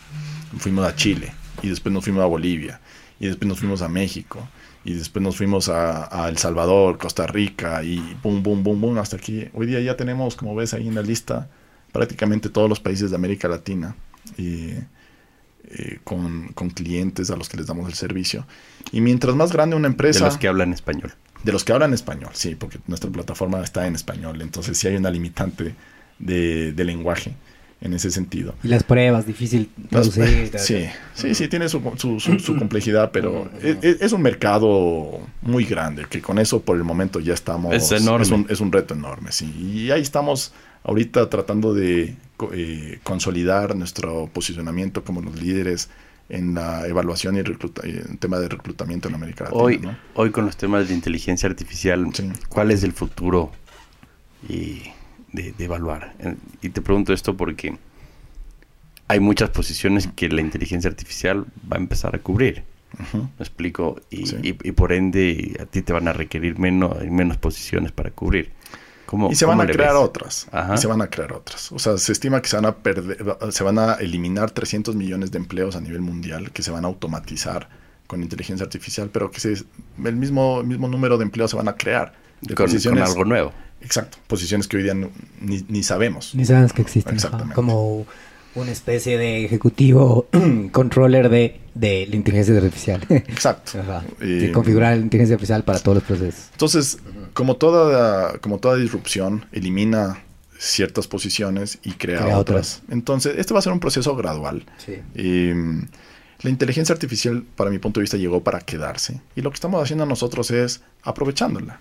Y a- aprovechando sus, sus capacidades para, que, para potenciar a nuestros clientes. en Para optimizarte tú, optimizarlo de Sí, ellos. y la, la- la- la utilizamos a la interna, el- nuestro equipo de trabajo la utiliza, obviamente, eh, prácticamente ya todas las áreas de la compañía la utilizan como una herramienta de trabajo, pero también la, im- la- la implementamos dentro de nuestro pro- de- del producto, entonces eh, tratamos de que nuestro cliente se beneficie de todas estas inteligencias artificiales eh, y hacerle su, su día a día mucho más llevadero, ¿no es cierto?, más fácil, el, el poder eh, barrer grandes cantidades de información, eh, evaluar eh, ciertos- Claro, ciertas cosas que te tomarían mucho Arranca, tiempo. arranca la pandemia, Sí. ¿no es cierto? Y un montón de gente a las casas, ya sea por desempleo, otro montón de gente, o sea, todos en las casas finalmente. ¿Cómo, ¿Cómo afectó el ritmo de trabajo de evaluar ese rato? O sea, porque el perfil, inmediatamente ya no tenías que trasladarte, la gente tenía más trabajo, eh, los requerimientos eran distintos, las competencias y habilidades que buscabas eran distintas. O sea, ¿cómo cambió tu mundo la pandemia en evaluar? Por completo. Eh, éramos una, una empresa, yo te diría, 100% presencial. Eh, teníamos nuestras oficinas en cuatro países en ese momento.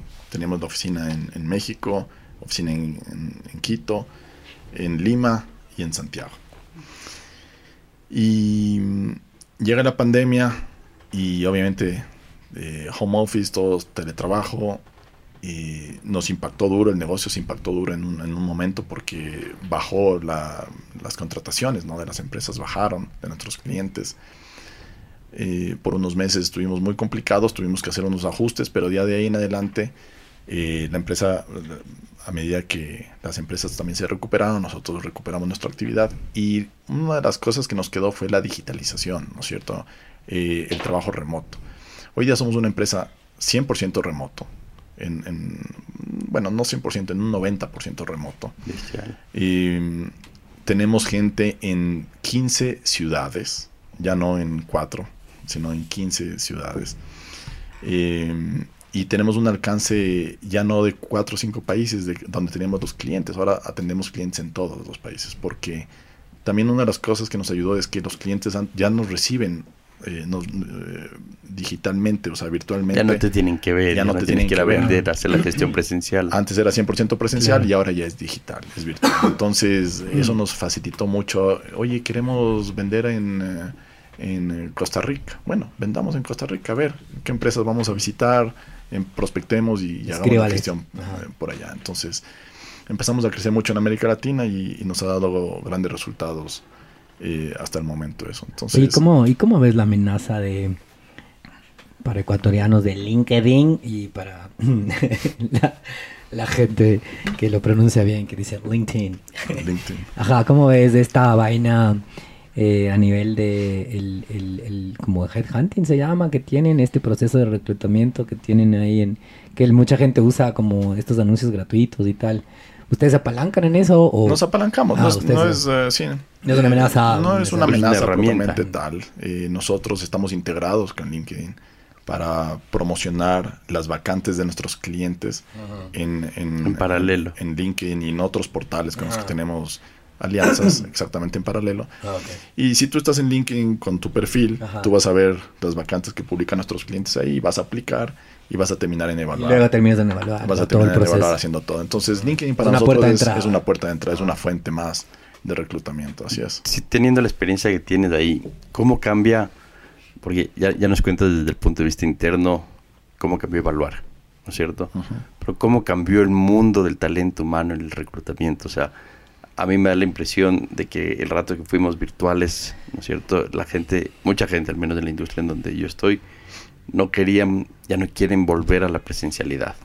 Y se empieza a pensar mucho más en la motivación, en el cuidado del bienestar laboral, en que la persona esté bien. O sea, a Sí. tratar a la persona ya más como un activo y no como un número. Entonces, ese tipo de cosas, o sea, creo que es más para todos. ¿Qué experiencia puedes trasladar? Eh, a ver, varias cosas ahí. La, la pandemia aceleró mucho la transformación digital, ¿no Ujú. es cierto?, de las empresas. ¿Qué quiere decir esto? Que muchas de las empresas ahora están eh, abiertas y ven la necesidad de incorporar tecnología en sus diferentes eh, departamentos y sus procesos. Eh, entonces, por un lado eso nos beneficia, pero claro, por el otro lado sí le quita en algunos, en algunos puntos, le quita esa, ese, esa eh, compartir, ¿no es cierto? O sea, el estar cerca eh, y la comunicación. Yo te diría que por lo menos la, en la cultura, la y los valores. Sí, a nosotros nos ha afectado, nos afectó en gran medida esos, esos años de, de, de 100% digital, la comunicación entre, entre, entre departamentos de la compañía.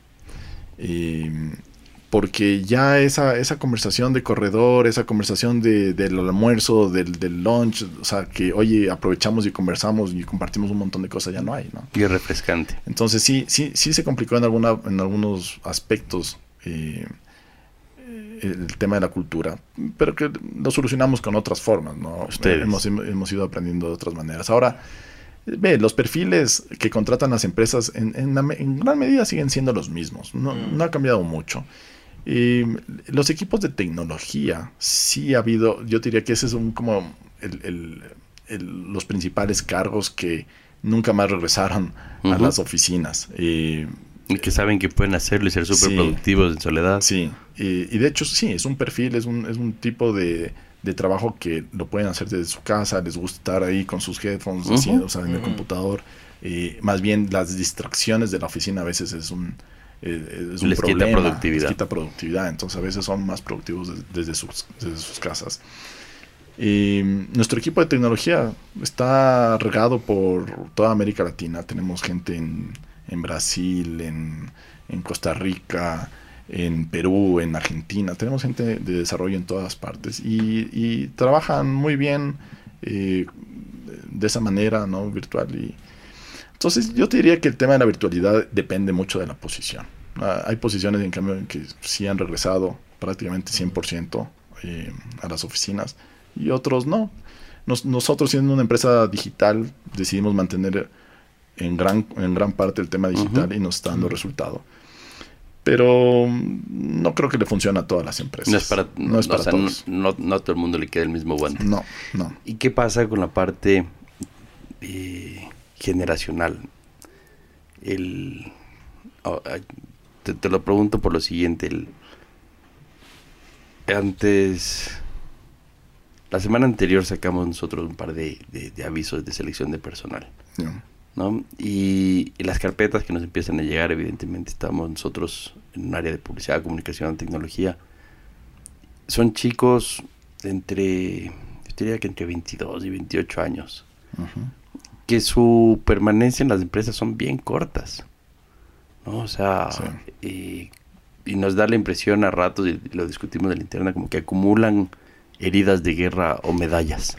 O esta idea de nómadas centennials. Hay un tema de nómadas, uh -huh. pero yo siento que hay una desconexión entre quienes están gerenciando las empresas con la nueva fuerza laboral. ¿no? Sí, puede ser. Los, las nuevas generaciones son un poco, eh, como te digo, ansiosas. Eh, quieren todo rápido, quieren crecer muy rápido, uh -huh. quieren, oye, no, llevas, uh -huh. llevas un, un, poco de meses y ya están... Eh, ah, súbeme el sueldo. Súbeme el sueldo, dame más responsabilidad, dame más cargo, más esto, o sea, quieren, quieren que todo pase rápido. ¿no es, el es el fenómeno de gratificación sí. instantánea de las redes. Sí. Y, y, eso a veces les lleva a, a, esto, ¿no? A que no se sientan cómodos en, en, en, los trabajos en los que entran, no se sienten cómodos, no les das lo que quieren, entonces renuncian y se van a buscar eso en otra parte. Y para la empresa eso tiene un costo enorme. Tiene un costo enorme. Y nosotros tratamos de, de implementar dentro de los, de los procesos de evaluación y selección que se hacen a través de evaluar eh, componentes de cultura, componentes de, de, motivadores laborales, para asegurarnos de que la persona va a encontrar en esa empresa lo que está buscando, no solo a nivel de, de cargo y de sueldo, sino que este salario emocional y, y estas, esta cultura organizacional también se, se asemeja a lo que la persona es. Ese concepto está, no existía antes. Ese salario no. emocional es un tema. No. Tú, cuando crearon Evaluar, no tenían no, ese no. concepto. No, estas son cosas eh, nuevas. relativamente nuevas, sí. Bestial. Y en ese sentido, por ejemplo, ustedes... Eh, es imposible que puedas garantizar que un perfil de una persona se desempeñe. Eh, más... Sí, garantías no hay, pero... Porque depende de muchos factores, ¿no es cierto? Ya depende, por ejemplo, el jefe que le pusiste arriba. Correcto. De la, como decimos, de la empresa, de la cultura. O sea, depende de muchos factores adicionales. Pero lo que sí podemos hacer es disminuir en, en gran parte uh -huh. ese, riesgo, ese riesgo de una mala contratación. Uh -huh. Eso es lo que hacemos. O sea, antes contratabas así al sí. ojo, ¿no es cierto? Decir, yo creo que ahora ya nosotros te damos todos los datos necesarios, la información para que tomes una, la mejor decisión posible, de una manera objetiva, y que ese riesgo de una mala contratación sea el mínimo posible, ¿no? Viste que antes, Daniel, existían, no sé si sigan existiendo, estos famosos assessments que les hacían sí. a las personas que aplicaban un puesto. Esto es una suerte de assessment digital. O sea, por ejemplo, la gente tiene, aparte de estas vainas psicométricas. Las evaluaciones psicométricas. Ajá, las evaluaciones sí. psicométricas. No las vainas, las evaluaciones psicométricas, gracias. eh, tiene como, por ejemplo, eh, a ver, te vamos a hacer un, un caso. Pequeño caso así de, a ver, ¿cómo harías si vendemos bebidas y tal y tal? O no entran a ese nivel assessment no hacemos, Ajá. lo reemplazamos con otras herramientas que tenemos. Uh -huh. eh, por ejemplo, hacemos, tenemos una, una, herramienta que hace preguntas en video, en video grabado. Entonces, -huh. eh, pa una parte del, del, del proceso se te, se te, prende la cámara del teléfono sí, sí, o, de la, o, de la, computadora y le haces cualquier tipo de pregunta. Ahí, ahí, le puedes hacer la pregunta, oye, véndeme esta cerveza que me estoy tomando, ah, esta rica ah, cerveza que me... Véndela, ¿no es cierto? ¿Por qué esta y, y, no la otra? Y mides temas como los ojos que se mueven, las manos, movimientos. Y, o, utilizamos la inteligencia artificial ahora para um, entender el contexto de la respuesta y poder darle una nota mm. a, a, la calidad de la respuesta. Qué Entonces... Sí. compara con lo que podría sacarte. O sea, claro, claro, porque, porque la inteligencia artificial ya está en un punto donde entiende, ¿no es cierto?, qué es lo que me estás diciendo y, y, si estás respondiendo realmente a lo que te estoy preguntando y de acuerdo lo a eso contextualiza. Te puedo dar, sí, y de acuerdo a eso te puedo dar una, una, una nota. Entonces, el tema este de los ojos, de las emociones, lo probamos en un momento, pero no agrega valor desde el punto, uh -huh. o sea, no, no, no, no es un tema decisorio de, oye, esta persona miró para allá o esta persona está muy seria o esta, uh -huh. entonces lo hace malo. No, no, o sea, no hay una correlación. No todo el mundo es sonrisito. No hay una, exacto, no, no, no necesariamente hay una correlación entre entre esos aspectos y el desempeño o el éxito que puede tener una persona. El tema de las habilidades blandas. sí, las habilidades blandas, eso es lo que hacemos con la parte de la psicometría. La psicometría evalúa justamente eso. Las, por ejemplo, tu habilidad de liderazgo, tu habilidad para trabajar en equipo, tu habilidad para ser servicial, eh, bueno, medimos 115 competencias laborales, ¿no es cierto?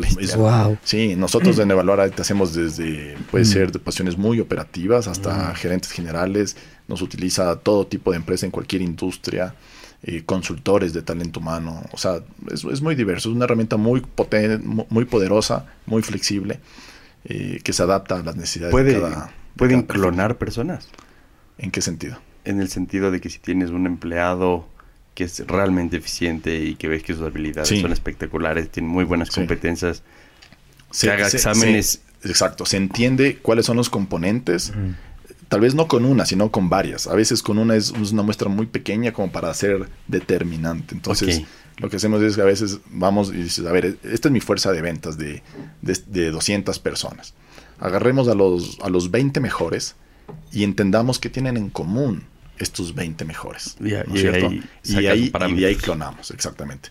Con esa información podemos determinar el mejor perfil para contratar, que, las personas que contraten se asemejen lo más posible a esos 20 mejores vendedores. Qué bestial, qué bestial.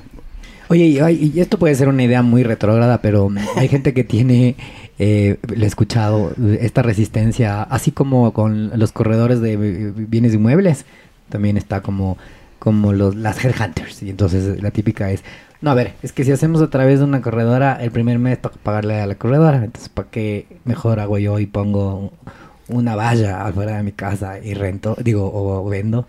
Y a lo mismo, ese mismo, mm, ese, como que eso mismo le aplican a un tema de como de, de, reclutamiento del tipo. Entonces que, a ver, casi que el primer sueldo, los tres primeros sueldos me va a tocar pagarle a la headhunter y mejor, ¿sabes qué? Pongo un anuncio yo directo y me voy directo. ¿Cómo solucionaron esta barrera, entre comillas? Porque por ahí no la comparto, pero te la transmito porque de ley la he escuchado.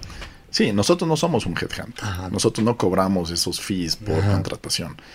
Eh, somos un software. Entonces, nosotros lo que hacemos es eh, empoderarle al departamento de talento humano de una empresa para que tenga las capacidades de un headhunter súper experimentado.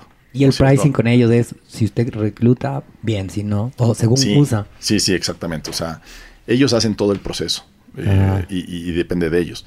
Pero como te digo, todo depende de, de qué también puedes aprovechar la herramienta. Entonces nosotros eh, entrenamos y certificamos a nuestros clientes, nuestros usuarios, para que sepan cómo sacar el jugo ¿no? a la herramienta y puedan tener y pueden hacer mejores contrataciones incluso de lo que podrían obtener con contratando un headhunter especializado. Qué bueno que te pregunte esto porque aclara muchísimo la idea de así como una empresa necesita sin duda tener un software contable, también necesita un software de eh, recursos humanos, de reclutamiento, o sea que, que finalmente lo usan la, gente de recursos humanos. Nosotros, nosotros creemos que así como tú eres lo que comes, ¿no es cierto? El, típico dicho, tú eres lo que comes. Las empresas son la gente, ¿no es cierto? La gente que contratas. Totalmente. Entonces, ah, si contratas buena gente, tu empresa no solo vas a, se va a sentir mejor, va a funcionar mejor, vas a tener mayor productividad, mejores resultados, más éticos, los valores se van a compartir. O sea, es que no, es un cliché decir que es el mejor activo. Sí, es, es de largo el mejor activo. Y no importa la industria en la que estés. Tenemos clientes de absolutamente todas las industrias. Y, la idea es esa, o sea, la, gente no es buena o mala, no, es cierto, o sea, no es que una, sino que es en qué, en qué empresa y en qué posición se puede desempeñar mejor para qué es ideal y, para persona. y qué herramientas le presta a la empresa para que esta persona realmente explote su potencial. Eso es, entonces es un, es un tema de ubicar a las personas en las posiciones y en las empresas correctas, eso es todo, ¿no es cierto? Entonces, tenemos los instrumentos, las, las, las herramientas necesarias para descubrir eso y hacer ese matching. Nosotros hacemos un match de persona a posición, de persona a empresa, con, con, cada eh, uno de los procesos que se lanzan con nosotros. Y sigue el proceso, o sea, siempre se dice contrata lento y despide rápido. sí, sí tomarte el tiempo, ¿no? Sí, tienes que tienes que asegurarte de siempre armar equipos, ¿no es cierto? Los mejores equipos posibles y de, tomar decisiones rápidas, ¿no? Y si la persona no está funcionando bien, eh, oye, averigua bien primero por qué es y, y, si no, y si no tienes que volver a, En tu experiencia, porque lo, lo leí el otro día, ¿cuánto debe participar el equipo en seleccionar un nuevo miembro? O sea, ¿es, es, es válido que eso suceda? ¿El equipo te refieres a...? O sea, o sea, tienes un equipo de high potentials y, va- y tienes que poner una nueva función o reemplazar a alguien. ¿Qué tan importante es que el equipo participe eh, en la selección de esa, de esa nueva persona o al menos apruebe quién va a entrar? ¿El equipo di- te refieres a sus compañeros? Sí, correcto. Ah, ok. Depende de la posición. Eh, por lo menos como lo manejamos nosotros a la interna, eh, obviamente se hace la, la requisición, de la, la solicitud de la vacante. La persona de talento humano se encarga de utilizar, evaluar para encontrar los mejores perfiles. Y después, eh, sí hay varias personas que forman parte del, del comité decisor, dependiendo de- del perfil que se está contratando. Si es que es un tema comercial, hay, unas, hay un comité comercial que se encarga de contratar eso. Si es que es un tema de tecnología, en cambio son las personas de tecnología que, que se encargan de evaluar esos temas. Pero nunca la decisión recae solo sobre una persona. Sí, sí, sí, sí Válido. tratamos de que haya Válido. De que haya más de una persona siempre involucrada en el proceso para que sea un tema más objetivo y eso te ayuda a disminuir igual, como decíamos, El el riesgo. el riesgo, de una mala contratación. ¿no? Perfecto. A mí, a mí me encantó todo lo que... Yo estoy maravillado, y pero, pero sí le prometí a Daniel al entrar, oye, una horita nomás ha de ser, pero ya ves que nos vamos a la hora y 40 y nos podríamos ir. No, no. eh, Vuela el tiempo, ¿no? Sí. Preguntas rápidas. No, por eso te digo, ¿cierto? ahorita te va a hacer una ráfaga de preguntas de Luismi. Claro, como una Pregunta última rápida, que, porque del- nos saltamos de del la primera parte, es ¿quién ha sido tu mentor hasta ahora? Gran pregunta. Eh, en temas de emprendimiento, eh, de negocios, yo te diría, eh, uno- yo creo que he aprendido mucho de mi socio Jorge Mejía. Eh, eh, es una persona, es un, es un tremendo líder, es una persona eh, muy resiliente, como estábamos hablando, muy llevada hacia adelante. No, no acepta un, no, sino que siempre busca la forma de, hacer que la cosa salga adelante y que, funcione. Y es una de las personas que también me ha ayudado, me ha enseñado el valor y la importancia de rodearte de buena gente, de armar buenos equipos, ¿no es cierto? Eh, eso lo aprendí de él eh, y es una de las, de, las, de las cosas que me ha ayudado, como decíamos, a, a- a manejar múltiples cosas simultáneamente y de, y de hacer que las cosas marchen para adelante, ¿no es cierto? Siempre rodearte de buena gente. Y los socios y, y sus socios dicen lo mismo de él. Así que yo creo que Luismi tenemos que invitarle a Jorge Mejía. Bueno, Sí, sí, Ajá. sí, sí. va- yo creo que sería un capítulo. Eh, Con Jorge, con Jorge, bueno, nos- o sea, un poco para hablar de ese tema, no, sé, no- que no hemos hablado nada, pero Jorge eh, fue, ha, sido un gran emprendedor en temas de tecnología. O sea, Pionero. no, no- no solo el tema de multitrabajos.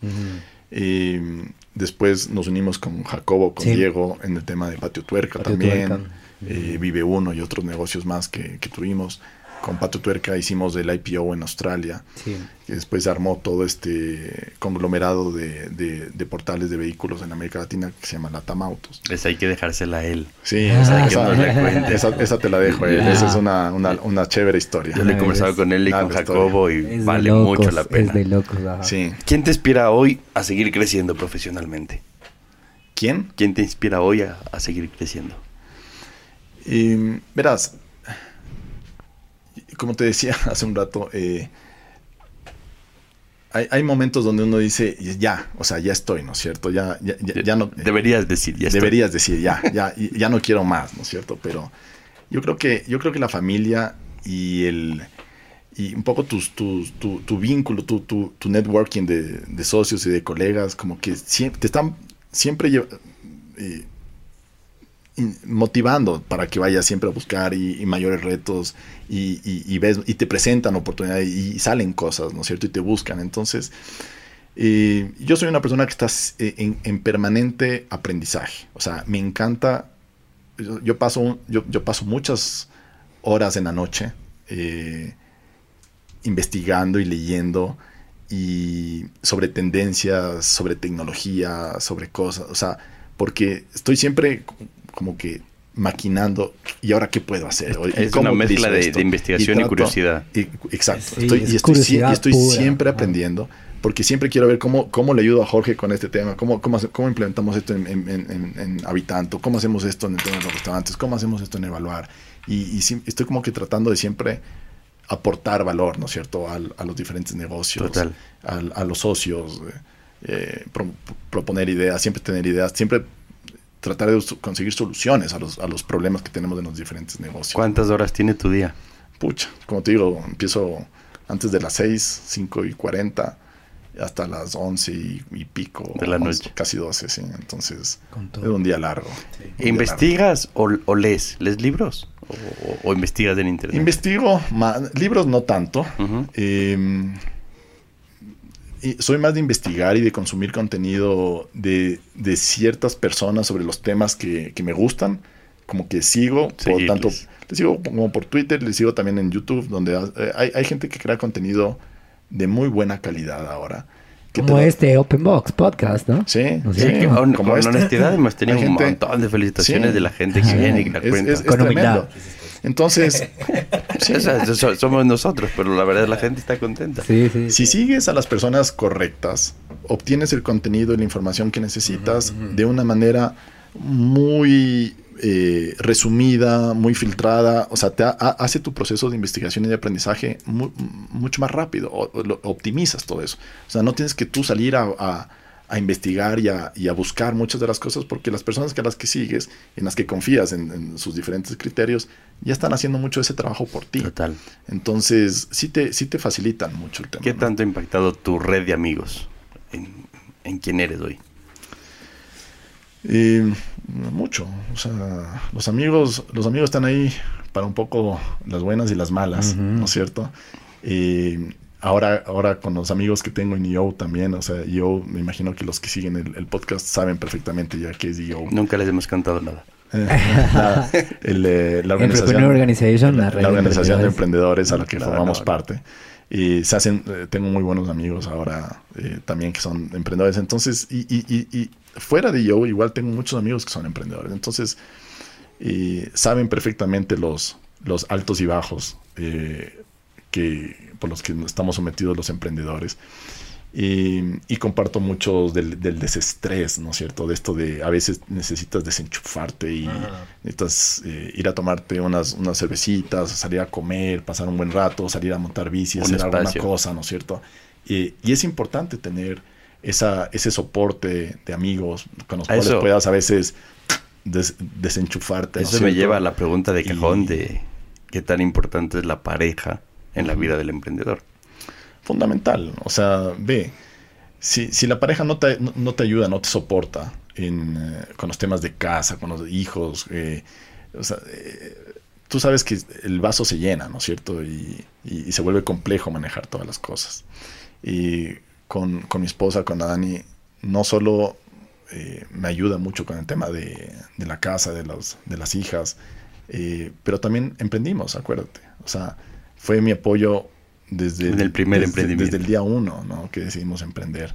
Emprendieron juntos, y eso me dio, me dio ese empujón inicial, ¿no es cierto? Donde me dijo, oye, anda. Y después, y, ella y trabajamos juntos eh, eh, hasta Menú Express, donde ella ya quedó embarazada y, ya un poco ya se dedicó a, la, a la casa de las hijas, pero trabajamos muchos años juntos y cada uno en su cancha, pues somos perfiles muy diferentes, ¿no es cierto? Diseño, yo más eh, comercial y todo. Y financiero. Y financiero, uh perfiles muy diferentes, pero nos complementamos muy bien durante esos años. Y, y ahora, claro, o sea, e-, ella, sabe que yo tengo mi oficina ahí en la casa, ella, ayuda con, con, las guaguas cuando eh, estoy ocupado, o sea, sabe que tengo que tener mis momentos de, de trabajo duro. Y tú le das sus momentos a ella también. Claro, claro. de, que ella tenga su espacio. Claro. Yo trato de, compensar, digamos, esos, esos, esos largos días de trabajo los fines de semana. Bien. Me, llevo a mis hijas de, date.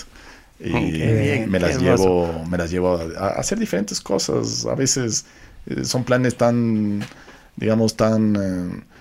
Eh, espontáneos. espontáneos, como decir, desde un día, vamos a, ¿qué quieren hacer? Entonces me dicen, ah, vamos al, al Volcano Park. Ya, vamos al Volcano Park, ya, chévere, les llevo un día al Volcano Park. Otro día nos fuimos al teleférico, nos fuimos de hacer camping en el teleférico, solo los tres, ¿no? O sea, los dos, los dos chiquitos y yo. Excelente. Y, y te juro, paso hermoso. Bomba. O sea, bomba. Les disfruto, nos reímos. O sea, eh, hay, hay, un, hay un, un bonding que que no tienes cuando está la mamá también presente, porque cuando está la mamá... Es otro comportamiento. el, mundo gira alrededor de la mamá, ¿no es cierto? Y, y cuando no está la mamá, el mundo gira alrededor tuyo. Entonces sí, tú Alejandra, pasas... Alejandra viajó hace un tiempo Sí. atrás y me dejaron a mí a los niños una semana. Nunca lloraron, nunca se quejaron, todo funcionó, Sí. todo, todo- todo estaba perfecto. Y fue chistoso porque cuando, cuando ella Sí. llegó fue como, Sí, pero conmigo no funcionan así. Entonces dije, pucha, no ha Sí. sido tan difícil, ¿no? Le dieron todas las quejas. O sea, a mí nunca se me quejaron, ¿no? Pero cuando llegó ella, Ah, el papi, El el papá, papi me dio- no me daba de comer. Sí, sí, sí, se me empujó Sí. en la comida. sí. Me daba solo nuggets sí. congelados. Pero todos los igual días. pasan bomba. Igual, Sí, igual bomba. pasan Es bomba. maravilloso. Oye, Sí. vamos terminando las dos últimas. ¿Cuál es el mejor consejo que te han dado? Jue. Esa pregunta. Eh, Dile el siguiente, para que piense las dos. No, Así guarda tiempo por el primero. no, yo te diría, a ver, en- eh, específicamente para el tema de emprendimiento. Ajá. no, Eh, no, no. que tú Honestamente no. Yo creo que ese que ya te he dicho, te lo he mencionado un par de veces ahora. eh, es un tema que, que- que- que quedó mucho en mí y es, es este tema de, de rodearse de gente, Mm. eh, armar buenos equipos. O sea, para mí, para mí esa es la...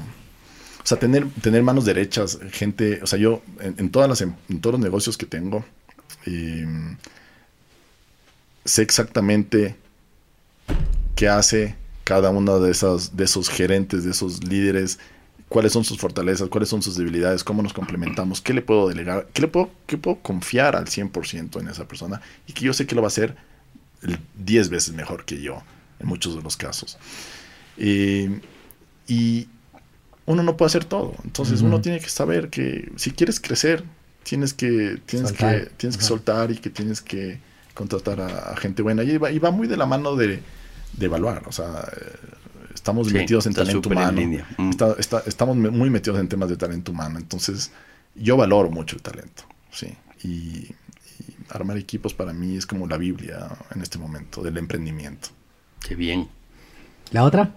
La otra, terminamos con qué superpoder te gustaría tener. Evaluar. eh, O viéndoles. puedes escoger qué- con qué sueñas y qué nuevos logros buscas tener. El superpoder te diría de tener el doble de horas al día. Creo Mm. que creo que me falta mucho tiempo. o sea, Tiempo, tiempo. para como te digo, tengo muchas ideas, muchos proyectos, a veces muchas cosas que quiero hacer y, y me falta tiempo, y me falta tiempo. Y, entonces, claro, o sea, si- Ese- si, si no pudiera, llega un punto donde eh, o sacrificas algo que no quieres sacrificar, porque no quieres sacrificar la familia, ¿no es cierto? Los hijos, no quieres sacrificar los hobbies, los amigos, entonces o sacrificas algo o, o necesitas más horas al día. Así funciona. Así funciona. Bueno, ¿no? Daniel No Ponce hay- no hay Mejía. magia, no hay magia. De hecho, esa es una constante en este podcast. La mayoría de gente responde el tema del tiempo. tiempo. Sí, Superpoder. Ajá.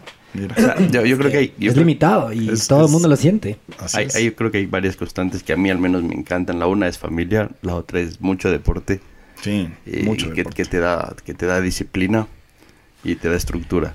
Y, y, y te ayuda, el deporte te ayuda a, a controlar el estrés, a manejar el estrés. Te ayuda a tener una, una vida, eh, digamos, mucho más productiva en el día a día, en verdad. O sea, yo sí creo que eh, estoy flaquito, estoy... Estás muy bien, estás muy bien, está guapo, está guapo. Y, y duermes mucho mejor. Y tú sabes la importancia que es el, el dormir en el tema Mm, que de, te de emprendimiento. Y cuando estás en forma, eh, te duermes, duermes, o sea, yo, yo me acuesto y duermo perfecto, seco. Al menos de que esté, tenga algún, algún problema, alguna cosa muy, muy Mm. heavy en ese momento y que, que a veces sí pasas tus malas noches. Pero la mayoría del tiempo yo duermo perfecto. Cuando te levantas, te activas Sí, a las 5 de la ah, mañana sí, y boom, sí, el ritmo sí, cardíaco sí, aumentó y te sí, fuiste. Sí, sí, sí. Qué bien. Entonces, eh, el tema del deporte es, es crucial. Gracias, Daniel, por este esta hora y cua- 50 minutos bien clavada. Wow. Gracias por venir, No gracias por aceptar la- increíble esto. No, muchas Nos gracias a yo creo que podríamos hablar una hora más. Está Sí. increíble, está increíble. Gracias por haber venido, gracias por aceptar la invitación. Nos dejaste un montón de perlitas. Después las vamos a sacar. Luismi, ¿cómo te vas? Contento, la verdad, contento. Me gustó que la charla fue súper fluida. Gracias por aceptar la invitación. La mejor de las suertes con el proyecto en Miami. Muchas Oye, gracias. suerte. Ahí, ahí avisarás. Muchas caer. gracias, claro. Ese es el tipo de paseo que deberías invitar a Yo soy amigo del dueño, quiere entrar. Ah, déjeme entrar. Get out of here. La inauguración próximamente. Hijo de madre. Bueno, les contarás. Les contaremos. De hecho, te, ponemos en el compromiso de cuando sepas algo, en el, en el episodio que nos agarre, contamos. Pa. Bacán. Ya está. Tal día, ya está. Atún se fue. Invitados Andrés. Carne de en Miami. Agárrense. Y deberíamos dar un cupón. ok. Así, con, con el código no sé cuánto. Con, vaya y con pasaje incluido. Con pasaje. Ah, no, pero- tampoco. con que entre y se tome una cerveza funciona bien. Gracias por haber venido, oye. Gracias, gracias, Gracias, a todos. Chao Luismi. Nos vemos en el próximo episodio de Open Box Podcast. Adiós, adiós. Chao. Chao. Open Box llega gracias al auspicio de Walker Brand, primera consultora digital, con 13 años de experiencia. Si quieres construir estrategias y acciones tácticas a tus metas y modelos de negocio, llama a Walker Brand. Joint, el primer CBD house del Ecuador, un hub de experiencias y productos derivados del cannabis. Tuautoencasa.com. Compra tu auto 0 kilómetros en línea, con la mejor oferta sin salir de casa. Experimental, una célula enfocada a la innovación y medios digitales. Entrepreneurs Organization, una red global conformada por fundadores y constructores de empresas que ayuda a alcanzar el máximo potencial en los negocios y en la vida personal. Y bueno amigos, eso es todo por hoy. Recuerden que en el ring de los negocios puedes perder un round, pero la pelea continúa. Nos vemos en el próximo capítulo.